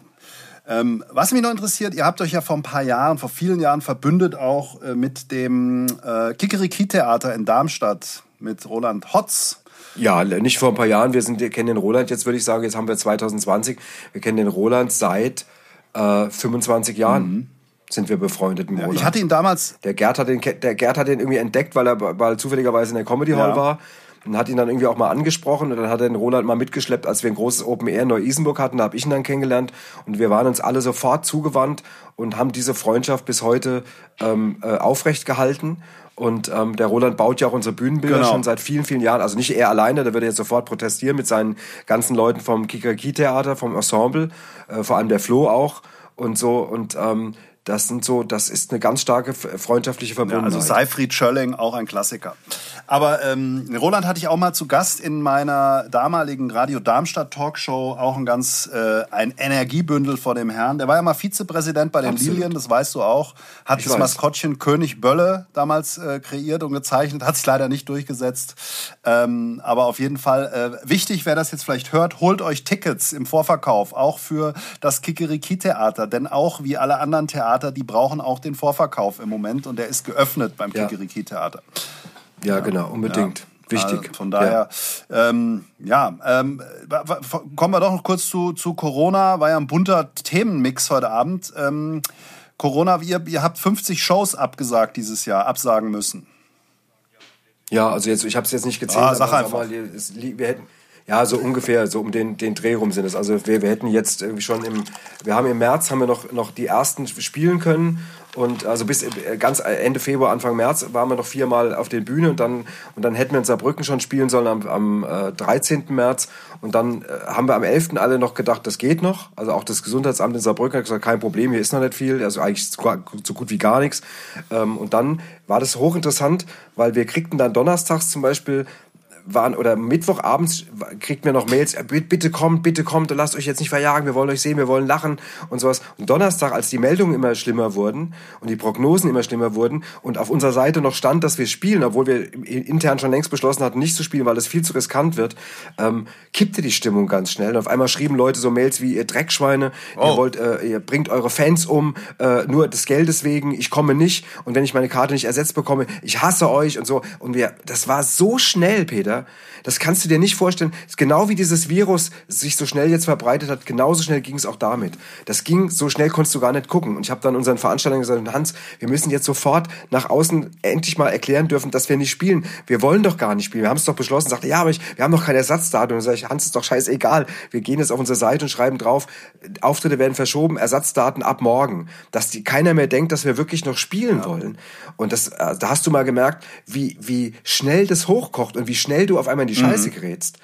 Und ähm, das war ja, das war und jetzt haben wir halt eben natürlich jetzt im März und im, im jetzt auch im, im äh, Mai äh, äh jetzt ganz viele schöne Auftritte, die wir schon gehabt hätten und ähm, und Ende April ja und alles weg. Wir im Staatstheater Darmstadt, wo wir uns jetzt wahnsinnig drauf gefreut haben, weil es einfach einer der geilsten Schuppen überhaupt ist, ja, mit wo wir spielen dürfen äh, ist jetzt alles erstmal verschoben. Wir haben jetzt nichts abgesagt, sondern alles sind verschoben, aber, aber natürlich fehlen die am Ende des Jahres, fehlt es natürlich alles. Ja, dieses Jahr kannst du als Künstler einfach abhaken. Es ist einfach so. Und jetzt spielt ja. ihr ja auch ja. In, in, großen Hallen, die definitiv Großveranstaltungen sind.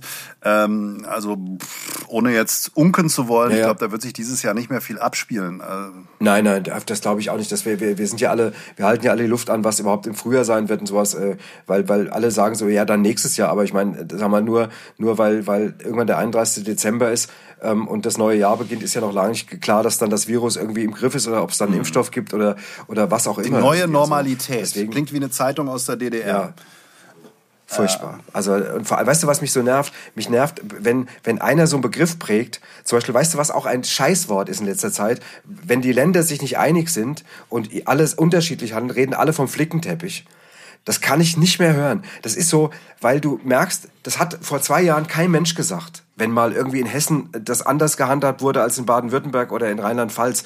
Aber jetzt auf einmal in dieser Krise, wenn jetzt die einen die Schulen schon da aufmachen und die anderen noch nicht und die anderen nehmen Viertklässler und die anderen sagen, nee, wir machen nur Zehntklässler und so, dann reden alle, auch die Nachrichten, Tagesschau, alle permanent vom Flickenteppich der, der Bundesländer. Und das nervt mich immer so, wenn diese Begriffe so inflationär dann auf einmal die Runde machen und sich auch alle irgendwie anscheinend noch so schärfen drauf, dass sie jetzt so einen neuen crazy Begriff naja. haben. Ich finde das. Wir haben jetzt auch mehr Vir Virusexperten, mehr Virologen als Bundestrainer. Seit letzter Woche offiziell wurde gezählt. Also das ist auch. Äh, ja. Na gut, wir drücken einfach die Daumen. Abschließend würde mich noch interessieren in Frankfurt. Weiß nicht, ob du das Gerne. verfolgst. Du hast vorhin gesprochen von Stand-up. Ich hätte euch jetzt oder dich nicht im klassischen Stand-up verortet, weil weil du und ihr ja einfach viel mehr Talente auch noch habt. Es entsteht ja. Nee, das stimmt, aber mein Sol aber unsere Soloprogramme sind tatsächlich, die nehmen, die, die haben sich an der Form des Stand-Ups äh, äh, orientiert. Also da, da gehen wir beide alleine auf die Bühne und haben wenig Equipment bis gar keins mhm. und reden.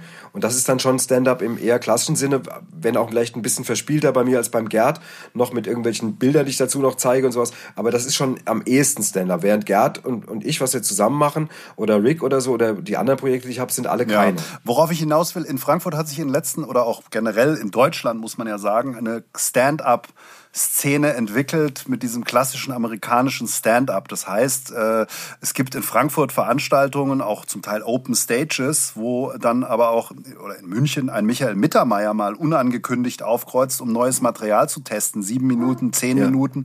Und das ist eigentlich die wahre sehr ehrliche Kunstform. Die Leute wissen nicht vorher, wer da kommt, auf die Bühne geht. Ähm, Wäre das für dich auch denkbar zu sagen, wirklich für die Kunst nur? Es ist kein großes Aufheben, es ist kein PR. Ich gehe da mal hin und teste einfach auch mal sieben oder zehn Minuten neues Zeug, um mich auch mit den neuen, mit den jüngeren Talenten äh, zu mischen. Ist das was, wo du sagst, wie, mit, wie Mittermeier, ja, da habe ich also, Bock, da gehe ich mal hin? Ja, das kann ich mir vorstellen. Wir, der, der Gerd hat das auch schon mal in München gemacht. Da gibt's das Vereinsheim. Mhm. Das ist da in, in, in Schwabing. Und äh, da gibt's das auch irgendwie einmal im Monat oder sowas, so eine Art offene Bühne. Und da hat er auch tatsächlich, wurde er eingeladen irgendwie und, und ob er nicht Lust hätte, da mal was auszuprobieren. Der Rick hat da auch, ähm, äh, Rick Gavini hat ja auch viele Soloprogramme gespielt und hatte dann das letzte haben wir zusammen, also nicht zusammengeschrieben, er hat, das ist schon sein Programm, aber ich habe ihm, ich war sein Co-Autor mhm. quasi und ähm, wir haben dann hier auch wochenlang gesessen und halt eben an dem Programm geschrieben. Dann ist er auch irgendwie mit seinen neuen Texten auch dann in dahin gegangen und hat das auch dann in so eine Mixed, in so eine Art Mixed-Veranstaltung dann probiert. Also ich kann mit der, mit dem Sinn und Zweck von sowas total was anfangen. Ähm, ich hab, kam jetzt noch nicht so in die Verlegenheit. Ich habe jetzt tatsächlich bei dem, ich habe ja nur zwei Soloprogramme mhm. gespielt und habe jetzt halt ein Best-of äh, aus beiden gebastelt, weil ich das auch nur noch ab und zu spiele. Ähm, aber wenn ich jetzt tatsächlich nochmal ein drittes schreiben würde, einmal mich, mich nochmal juckt, doch nochmal ein komplett eigenes Soloprogramm zu haben, dann könnte ich mir auch vorstellen, das mal irgendwo auszuprobieren. Ich habe es tatsächlich bei den anderen beiden Programmen aber mhm. nicht gemacht. Nee, da geht's ja auch um den, hab, geht auch um den äh, Spaß an der Kunstform. Ja, Da hast du halt wieder kleine ja. Locations, wo dann 10, 20, 30 Leute sitzen, wo du einfach auf, äh, ohne viel Aufwand und Technik auf eine Bühne gehst und da bestehen musst mit ja. deinem Material. Das ist ja, was ich so mache. Und da, das funktioniert auch bei neuem Zeug oder es funktioniert halt auch nicht. Und ich glaube, es wäre ähm, für die ganze Generation 20, 30 plus natürlich Wahnsinn, wenn jemand wie du da auch mal aufkreuzt und man mit denen, also ich will jetzt nicht festnageln, um Gottes Willen, aber es ist ja eine Szene entstanden oder entsteht gerade und es wäre natürlich optimal, wenn auch die großen etablierten Leute sagen würden, allein für die Kunstform stelle ich mich mal nach, nach Frankfurt abends da irgendwo hin. Es wird vorher keiner erfahren, nachher keiner erfahren. Man wirbt dann ja auch nicht mit diesen ich Das mir, mir fällt gerade ein, dass ich das sogar tatsächlich doch gemacht habe. Ich habe nämlich jetzt gerade Quatsch erzählt. Und zwar der Costa, der mhm. Grieche, weiß nicht, ob du den kennst, der, der früher Ilmatic war. Ja. Also früher war er Rapper Mero, beim Mary. und hat dann genau, genau, ist jetzt und ist jetzt ja schon seit geraumer Zeit mhm. Stand-Upper und der hat im 25 Hours Hotel in Frankfurt ähm, hat der immer äh, jeden vierten Sonntag ähm, hat er so, lädt mhm. er ein, eben alle möglichen Leute ähm, aus dem Stand-Up-Bereich, auch unbekannte Leute, die dann einfach ähm, auf die Bühne gehen und dann ähm, dann 20 Minuten Stand-up machen und die, das Publikum zahlt keinen mhm. Eintritt, weil die da essen und so, aber es geht nur ja. drum. Und da hat er mich eines Tages auch angerufen und sagte, Henny, pass auf, würdest du uns die Freude machen, da mal aufzutauchen? Das sind einfach die, die anderen Leute, die man, die da sind, die kennt keiner. Aber das ist egal, ist aber immer gut besucht, aber es wäre natürlich für, für das Projekt genau diese, dieser Effekt irgendwie, dass die werden auf einmal kommt dann einer, der, der halt schon länger auf der Bühne mhm. steht. Und das Lustige war bei dem, bei diesem Auftritt, ich habe dann ihn vorher nochmal angerufen, eine Woche vorher, und habe gesagt, ähm, Costa, also jetzt mal ganz kurz, äh, ich habe ja eigentlich ein Headset. Sagt er, nee, du kannst kein Headset haben, du kriegst ein, so, ein, so ein mhm. Mikro, hast so ein Mikro, ein Handmikro. Ich sage, okay, und wie ist es im Licht? Sagt, es gibt kein Licht, du hast ein Handmikro. Ich sag, und äh, wie groß ist denn die Bühne? Sagt, es gibt keine Bühne, du hast ein Handmikro, da ist eine Art Tisch irgendwie und dann gehst du da drauf. Ich sag, und wenn ich jetzt Musik einspielen will, du kannst keine Musik einspielen, du hast ein Handmikro, sonst nix. Und dann habe ich gesagt, und, und, auch mal Dias zeigen oder einen Film. Nein, es gibt keine Leinwand, du hast nur ein Handmikro. Und dann habe ich das an dem Abend, habe ich das erzählt auf der Bühne und habe das so hochgespielt und gesagt, ja, was ist denn mit den drei Tigern, die ich noch mitspringen will und sowas. Irgendwie, dann kostet immer, nein, du hast ein Handmikro und die Leute total gelacht. Und daraus, aus dieser Nummer, aus diesem Telefonat heraus, habe ich später meinen Anfang für mein Soloprogramm geschrieben, in dem ich die ersten zehn Minuten nur darüber erzähle, wie jemand meine Bühnenanweisung zu, weggestrichen mhm. hat die, wenn, wenn man die, dann mir zuhört, denkt man ja klar, ich meine, eine Showtreppe mit 192 42 Stufen und 284 aserbaidschanischen Tänzerinnen und sowas. Wäre jetzt auch ein bisschen viel gewesen, aber ähm, das, das ist eine komplette Nummer draus gestanden, entstanden, weil der Costa mir einfach alles ab, alles verboten hat, was ich, was ich gefragt habe mhm. irgendwie. Und äh, das fällt mir da ein in dem Zusammenhang. Das war ein sehr schöner Abend, da war das Publikum wahnsinnig jung und ähm, das ist ja auch dann so, dann kennen einen auch ja. nicht alle das ist auch zu viel verlangt. Das ist dann irgendwie, die kennen dann ihre, ihre jüngeren Heroes, die kennen dann meinetwegen auch Bülent oder was weiß ich. Also die, wenn sie jetzt, was die, was die großen Namen angeht, aber die kennen dann nicht unbedingt noch Badesalz und schon gar nicht einen von Badesalz, aber die waren wahnsinnig wohlwollend und es war dann ein total schöner Abend auch der. Ich habe so eine halbe Stunde gemacht und es war ein Fest, ja. Aber, aber das fällt mir ein. Also das war, deswegen kann ich das bestätigen. Das ist toll, wenn man sowas ja, machen kann. Also es ist natürlich Aufwand und man, ich glaube, die Haltung jemand, der so etabliert ist, das kann man nur machen, weil man sagt selber, ich habe Bock da drauf, ich genieße das, auch diese Wettkampfhärte, dann, sagen wir mal, habe ich auch neues Zeug zu testen. Ich habe keinen Plan, ob es funktioniert. Man kennt mich da nicht. Ja, das hat ja genau. Mittermeier, glaube ich, gemacht, ist nach New York gegangen, hat sich in Stand-up-Clubs gestellt. Und sowas ist eigentlich, ja. eigentlich entstanden in den letzten ein, zwei Jahren. In Berlin kannst du als neuer Comedian jeden Abend auftreten, in München auch, gibt's auch wahnsinnig viele also Open Mics in irgendwelchen Bars. Und äh, wenn jetzt jemand sagt, ich habe da einfach Lust drauf, mir fehlt auch die Bühne, weil ich habe die große Hoffnung, dass diese Dinger natürlich irgendwie nach dem Sommer vielleicht irgendwie wieder aufmachen. Das Problem ist nur, wenn alle einen Mundschutz aufhaben, dann weiß keiner, dann weiß der Künstler auch nicht, ob die jetzt lachen oder nicht.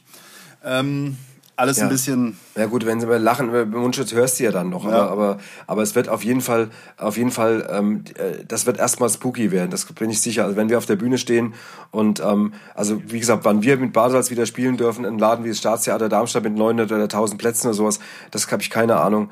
Ähm, aber äh, es geht ja auch nicht, dass man dann sagt, okay, wegen der Abstandsregelung, wir nehmen nur noch ein Drittel rein. Dann müsstest du ja drei Abende ineinander spielen, um diese 900 Leute dann zu erreichen. Und dann sitzen die vielleicht noch, äh, eben sitzt jeder weit auseinander und dann noch alle mit, mit äh, Maske und so. Das ist schon, mhm. also da, da beraubst du uns schon auch allem, was man so liebt ja, irgendwie. Und ähm, das wird schon, deswegen gebe ich dir recht, kann es sein, dass die kleinen Läden am ehesten mal wieder dürfen. Wobei ich das auch alles noch nicht genau weiß, weil auch weil eine Abstandsregelung ist ja, wird ja nicht unwichtiger wenn jetzt 100 Leute dicht beieinander stehen, die müssen ja dann trotzdem, also solange das so ist mit der Abstandsregelung, müssen sie ja sowieso, muss man gucken, was funktioniert. Also da nutzt ja auch nichts der Laden unter, unter 100 Leuten, wenn 90 Leute dicht bei dicht naja, sitzen. so, so wird es vermutlich nicht kommen. Also ich denke, am Donnerstag habe ich gelesen, werden die Ministerpräsidenten sich mit der Kanzlerin abstimmen, was jetzt eine Großveranstaltung ist und unter welchen Voraussetzungen das mhm. stattfinden kann. Aber gut, irgendwann wird es vorbeigehen. Ihr wart so lange oder seid ja. so lange im Geschäft und jetzt haben wir viele Dinge gar nicht gestreift gestreift, thematisch, die wir noch hätten streifen können. Vielleicht darf ich dich irgendwann nochmal anrufen, alle Fragen stellen, die mir danach dann noch eingefallen sind. Ähm, ich werde dich auf jeden Fall mit allen Open Stage Terminen äh, versorgen. Gibt es im Übrigen auch in deiner Ecke. Du müsstest gar nicht weit fahren. Es gibt in Dietzenbach im Theater schöne Aussichten. Gibt es alle zwei, drei Monate so ein Ding. Dann gibt es im Rottgau in dieser Open. Ja, ja, das weiß ich. Das, das weiß ich sogar, dass das gibt. Ich war da zwar noch nie, das habe ich durch Zufall mal mhm. von der Bekannten äh, erzählt bekommen, die da auch schon aufgetreten genau. ist. Dann genau. gibt es ein Format. Ich meine, fällt jetzt logischerweise auch alles aus in dieser Open Stage World im Rottgau. Äh, Gibt es auch Stand-up-Comedy, aber wie gesagt, wenn es wieder losgeht, dann versorge ich dich mit Terminen und wenn du dann sagst, ich muss auf die Bühne. Ja, ja ich finde es auch, ja, ich, aber es vielleicht, ich finde es ja auch spannend, mir das anzugucken. Also ich, was, was wir noch gar nicht jetzt, wo wir nicht zugekommen sind, machen wir ein andermal, ist, was mich auch bei dir total interessiert hätte, wie du auch, wie du auch ähm, bist, wenn du im Publikum bist. Also wie sind wir, wie sind wir als Zuschauer? Ist ja gerade für Leute, die jetzt auch auf der Bühne stehen, auch eine hochspannende Frage eigentlich, da darüber zu quatschen. Weißt du, wenn du sagst zum Beispiel, du warst bei uns und sagst jetzt, ähm, ihr seid so ein Schmunzelekt. Ich erinnere mich jetzt, dass in Hofheim die Stimmung eigentlich ziemlich ja, ja. euphorisch war und sehr laut.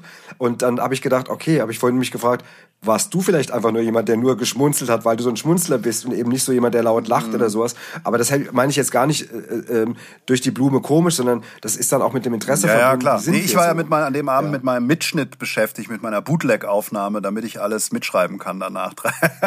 Nein, Quatsch. nee, ähm, nee es ist ja so, wenn man, wenn, man das, wenn man das selber macht, es ist ja wie wenn du Fußballtrainer bist äh, und guckst dir ein Spiel an, dann ist, glaube ich, dann bist du in so einem Analysemodus. Und als ich Musik gemacht habe, habe ich immer geguckt, wie ist, was hat er für Keyboards, was spielt er jetzt und konnte eigentlich gar nicht Party machen beim Konzert, sondern ich habe immer nur ständig geguckt und analysiert.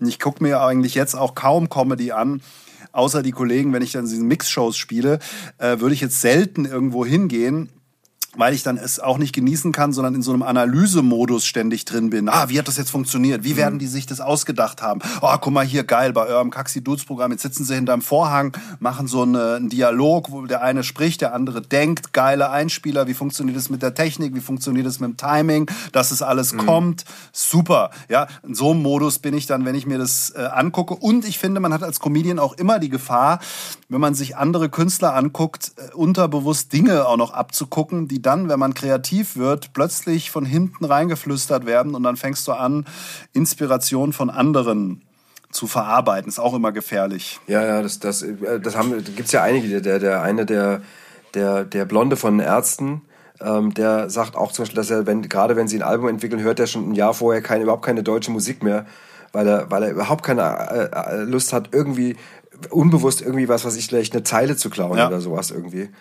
Und ähm, das, das, das, das ist ja auch, ist ja aller Ehren wert, wenn man dann sagt, man hält sich dann lieber zurück will der Gerd nicht einmal, es gibt so ein Projekt, das heißt The Hots, da haben wir äh, einfach eine, eine Platte rausgebracht unter so einer Art Synonym mit einer ganz verrückten langen Geschichte dazu von zwei deutschen Brüdern, die nach England gegangen sind und dort Karriere gemacht haben, weil sie so komische Texte geschrieben haben, die, die sprachlich immer leicht falsch fanden. Das fanden dann die Intellektuellen so gut und bla bla bla. Und hatten sogar Fritz Rau und Annette Hump und Inga Hump und so, die alle so als Zeitzeugen in die Kamera erzählt haben, dass sie das früher gehört haben und so. Und dann haben wir ein Album produziert, der Gerd nicht The Hots, mhm. also ein Musikalbum, also Pop-Songs, so Pop-Rock-Songs mit englischen Texten, die aber so falsches Englisch haben, so zum Beispiel so I Love the Sun, so ist ein Titel zum Beispiel. Und, und dann haben wir das so gemacht, wir hatten auf einmal so einen Druck, wir, auf einmal hieß, wir hatten dann ein kleines Label gefunden und äh, auch das Label war das Label von Michael Mittermeier und noch zwei Leuten. Und dann wollten die auf einmal das Album ganz schnell haben, dann haben wir tatsächlich so wirklich im, im Tagestakt ein Stück komponiert und geschrieben. Und ich war da immer so, ich habe hauptsächlich getextet, diese englischen Texte, und der Gerd hat die, die, die Musik dazu komponiert oder arrangiert. Und manchmal habe ich aber auch schon so Refrains gehabt. Und dann habe ich ihm einen Song auf der Platte, der heißt The Butcher Boys, also mhm. also die, die Metzgerjungen. Und, ähm, und dann habe ich ihm das den Text geschrieben und habe gesagt, hey Gerd, ich habe auch ein Refrain, habe das auf Kassette gesungen, bring ihm das rüber. Wir haben damals um die Ecke gewohnt. Und dann bringe ich ihm das rüber, er sagt, alles klar, dann, ich sag, der Refrain ist schon fertig, den kannst du nehmen, der ist geil. Ich sag, oh, sagt er, okay, suchen so besser zehn, eine Stunde später klingelt das Telefon und der Gerd am Telefon und lacht sich kaputt und lacht und lacht. Und ich sag, was ist denn? Dann sagt er, dieser geile Refrain von Butcher Boys. Ich sag, was ist damit? Sagt er, warte mal, ich spiele dir mal das Original vor. Und dann spielt er mir, drückt er auf den Knopf und dann läuft Man in Black. Mm. das war original das Thema. Ich habe Here come Butcher oh, Boys. Okay. Ich habe es aber nicht gemerkt. Ah. Ich habe das unbewusst gemacht. Und er hat so gelacht, sagte, das ist zu nah dran am Original, das können wir nicht nehmen. Dann haben wir dann irgendwie einen ganz anderen Refrain gemacht. Irgendwie. Also das will ich damit nur sagen, das passiert dann wirklich mal aus Versehen. Ja, ja, das absolut. Man kann das Hirn funkt einem dann irgendwas. Man in Black, den Refrain von Man in Geil. Black geklaut. Wie peinlich ja, ist denn das? Geil. Ja. 2002, The Butcher Boys. Habt ihr das in einem Tonstudio in Groß-Gerau aufgenommen? Kann das sein? Das nicht. Das äh, Butcher Boy haben wir, ähm, ähm, haben wir teilweise, also die, einen Teil der Arrangements zu Hause aufgenommen. Dann hat der Ali das im Studio nochmal überarbeitet. Und ich weiß jetzt gar nicht mehr, wo wir im Studio waren, ähm, wo wir das aufgenommen haben. Ich weiß das gar nicht. Müsste jetzt mal wirklich mal den, die Birne anstrengen, weil wir ja so viel aufgenommen haben. Aber ich glaube nicht, vielleicht waren wir sogar in Groß-Gerau. Wir waren, also wenn, dann waren wir in, in Nauheim ja, genau. bei ich war nämlich, bei Mimi Ja, genau. Ich war nämlich einmal, habe auch Aufnahmen gesprochen, irgendwas, keine Ahnung. Und der hat mir erzählt, ja genau, wie hieß der Kollege? Mimi, Mimi Polakis. Genau. Genau, bei dem, waren, bei dem haben wir eine ganze Menge aufgenommen. Das war, der war ja auch mal Gitarrist bei Flatsch. Okay. Dieser Teil der hessischen Musikhistorie fehlt mir. Aber der hat es damals äh, mir gesagt, hier Badesalz und so. Kommen wir zum Abschluss, weil wir haben schon 75 Minuten auf der Uhr. Nochmal ja. zum ja. Projekt Band für Afrika. Nackt im Wind. Eine ganz olle Kamelle, aber ein geiles Lied, das für mich wahnsinnig 80er ist, ähm, wo du auch mitgemacht hast. Genau, äh, also der Osti, der, der Peter Osterwold von Rodger Monitons und ich haben, war, haben die, war die, waren die hessische Abordnung. Wie darf genau. ich mir sowas vorstellen? Hat das eine Plattenfirma gemacht, hat gesagt, alle Künstler her, die bei uns sind, oder hat man sich... Ja, äh, nee, da, also das, das ging, glaube ich, nicht. Es war, es war wohl eine Plattenfirma, aber es war jetzt nicht, äh, dass nur die, die Labelkünstler durften. Äh, ich, ich glaube, es war EMI mhm. damals und, ähm, und es war einfach, es war einfach irgendjemand, sagte, okay, wir, wir stellen jetzt den Kader für dieses Lied zusammen und alles, was Rang und Namen hat, soll da mitsingen. Und dann war dann halt eben Grönemeyer, Niedecken, Westernhagen, Heinz-Rudolf Kunze, ja. Ulla Meinecke und so weiter und irgendwie und äh, ja, alle Wolfmann, wer da alles war, die ganze deutsche Szene, Klaus Lage und so weiter und wir halt eben auch. Und dann gab es auch, ähm, gab es in dieser Zeit wurde ja auch ein, ein äh, später noch ein, ein Open Air gegen die Wiederaufbereitungsanlage in Wackersdorf geplant, auch in, mit ähnlichem Ansatz, auch mit den ganzen deutschen Bands und so.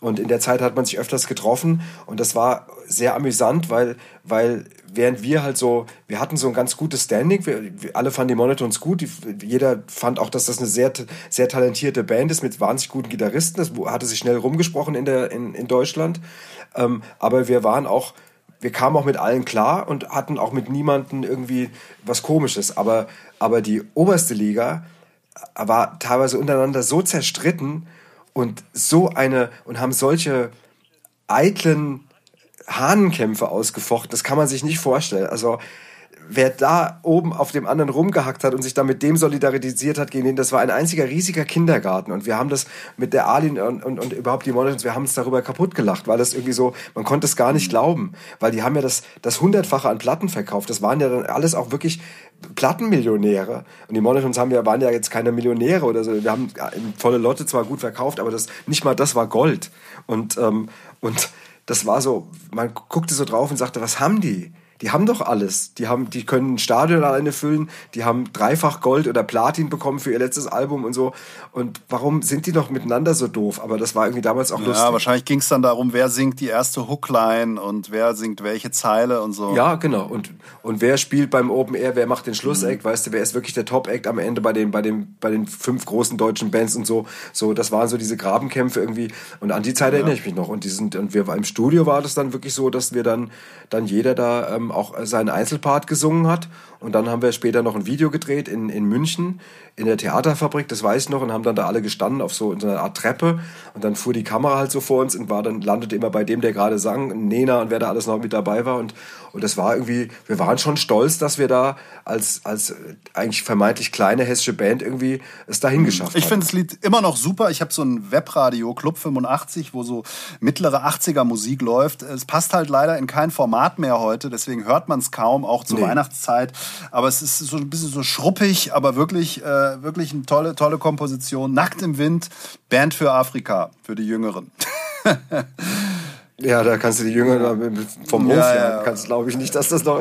Also mein, wenn mein Sohn das hört, irgendwie, der denkt irgendwie, was habt ihr denn ja. da für Scheiße gemacht? Irgendwie, das ist schon. Also mir ist es persönlich, ich finde es ja schön, dass es gefällt. Mir persönlich wäre es jetzt für die, also zu pathetisch irgendwie so vom vom vom Dings. Aber du bist halt so ein verträumter Typ und du bist auch ein bisschen, bist ja auch ein bisschen weicher als ich, weil das merke ich ja die ganze Zeit im Gespräch. Du bist einfach so ein romantischer. so ein Romantiker. So, so ein ewig gestriger. Ich bin, ich bin komplett, ich lebe auch mein Leben wie in den 80ern, nur mit mehr Speicherplatz kann man sagen. Also das ja. ist. Äh, ich, ja, das ist gut. Henny, so, es war mir ein äh, Fest. Vielen Dank für den, für den ja, Talk. Ähm, und ähm, ja, ich hoffe, es geht bald wieder los. Wir sehen dich mit deinen mannigfaltigen Projekten wieder live. Und ich glaube fast, wir müssen noch mal uns irgendwann unterhalten, vielleicht im Herbst oder so, über die ganzen Dinge, die wir nicht besprochen haben. Da gibt es ja noch. Ja, wir sind noch nicht, Peter, wir sind, machen wir uns nichts vor, wir sind nicht nee, wirklich wir sind nicht durch. durch. Da fehlt, fehlt noch einiges. Ja. Zum Beispiel ja. dein Projekt ja, mit den, ein Klassikprojekt in Berlin. Aber mit dem Jazz-Ensemble der Deutschen Oper, das klingt allein schon, Handy nachts haben wir das Jazz-Ensemble der Deutschen Oper Berlin. Das hat nicht jeder, Peter. Ja. Ja, da kann ich einiges zu erzählen, das ist nämlich wirklich ein schönes ja, genau. das, das nehmen wir als Cliffhanger. Ich sage herzlich, äh, herzlichen Dank, hat genau. mir viel Spaß gemacht. Und alle, die bis jetzt dran geblieben sind, 80 Minuten lang, denen hat es hoffentlich oder vermutlich auch Spaß gemacht. In diesem Sinne, wir weisen nochmal hin auf eure... Oder sie sind eingeschlafen. Ja, du, jetzt mal, jetzt mal ohne Spaß. Ich höre abends oft Podcasts und äh, höre dann ähm, den Doppelpass Manchmal, den kann man, also sonntags morgens 11 bis 1 gucke ich keinen Doppelpass, aber ich höre es mir dann an nee, als nicht. Podcast. Und das Problem ist, wenn das Ding fertig ist, dann beginnt die nächste Folge automatisch. Und da ich ja immer die aktuellste Folge höre, springt es dann immer zur ersten Folge, die als Podcast verfügbar ist von 2015. Und ich höre dann, wach dann meistens auf, wenn ich den Kopfhörer weglege und höre noch Udo Lattek sprechen über Vereine, die es schon gar nicht, die es gar nicht mehr gibt.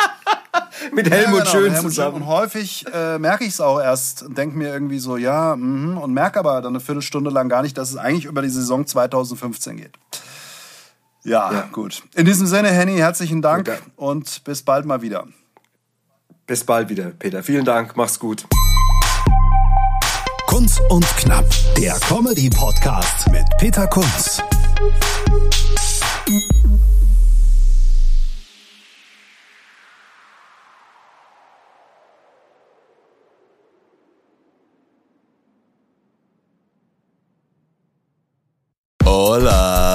Chicas y chicos. Wir schalten das nächste Comedy-Level frei. Also so viele Lacher, so viel Publikumsgeschrei und so viele Gags. Also ohne trainierte Zwerchfellmuskulatur kann ich da nur eindringlich davor warnen. Wir sprechen an, was Deutschland bewegt. Der eine glatt gebügelt, der andere schief gewickelt. Kunz und Brosius, das sind wie viele Personen? Zwei. Aber wie viele Wörter sind das? Drei.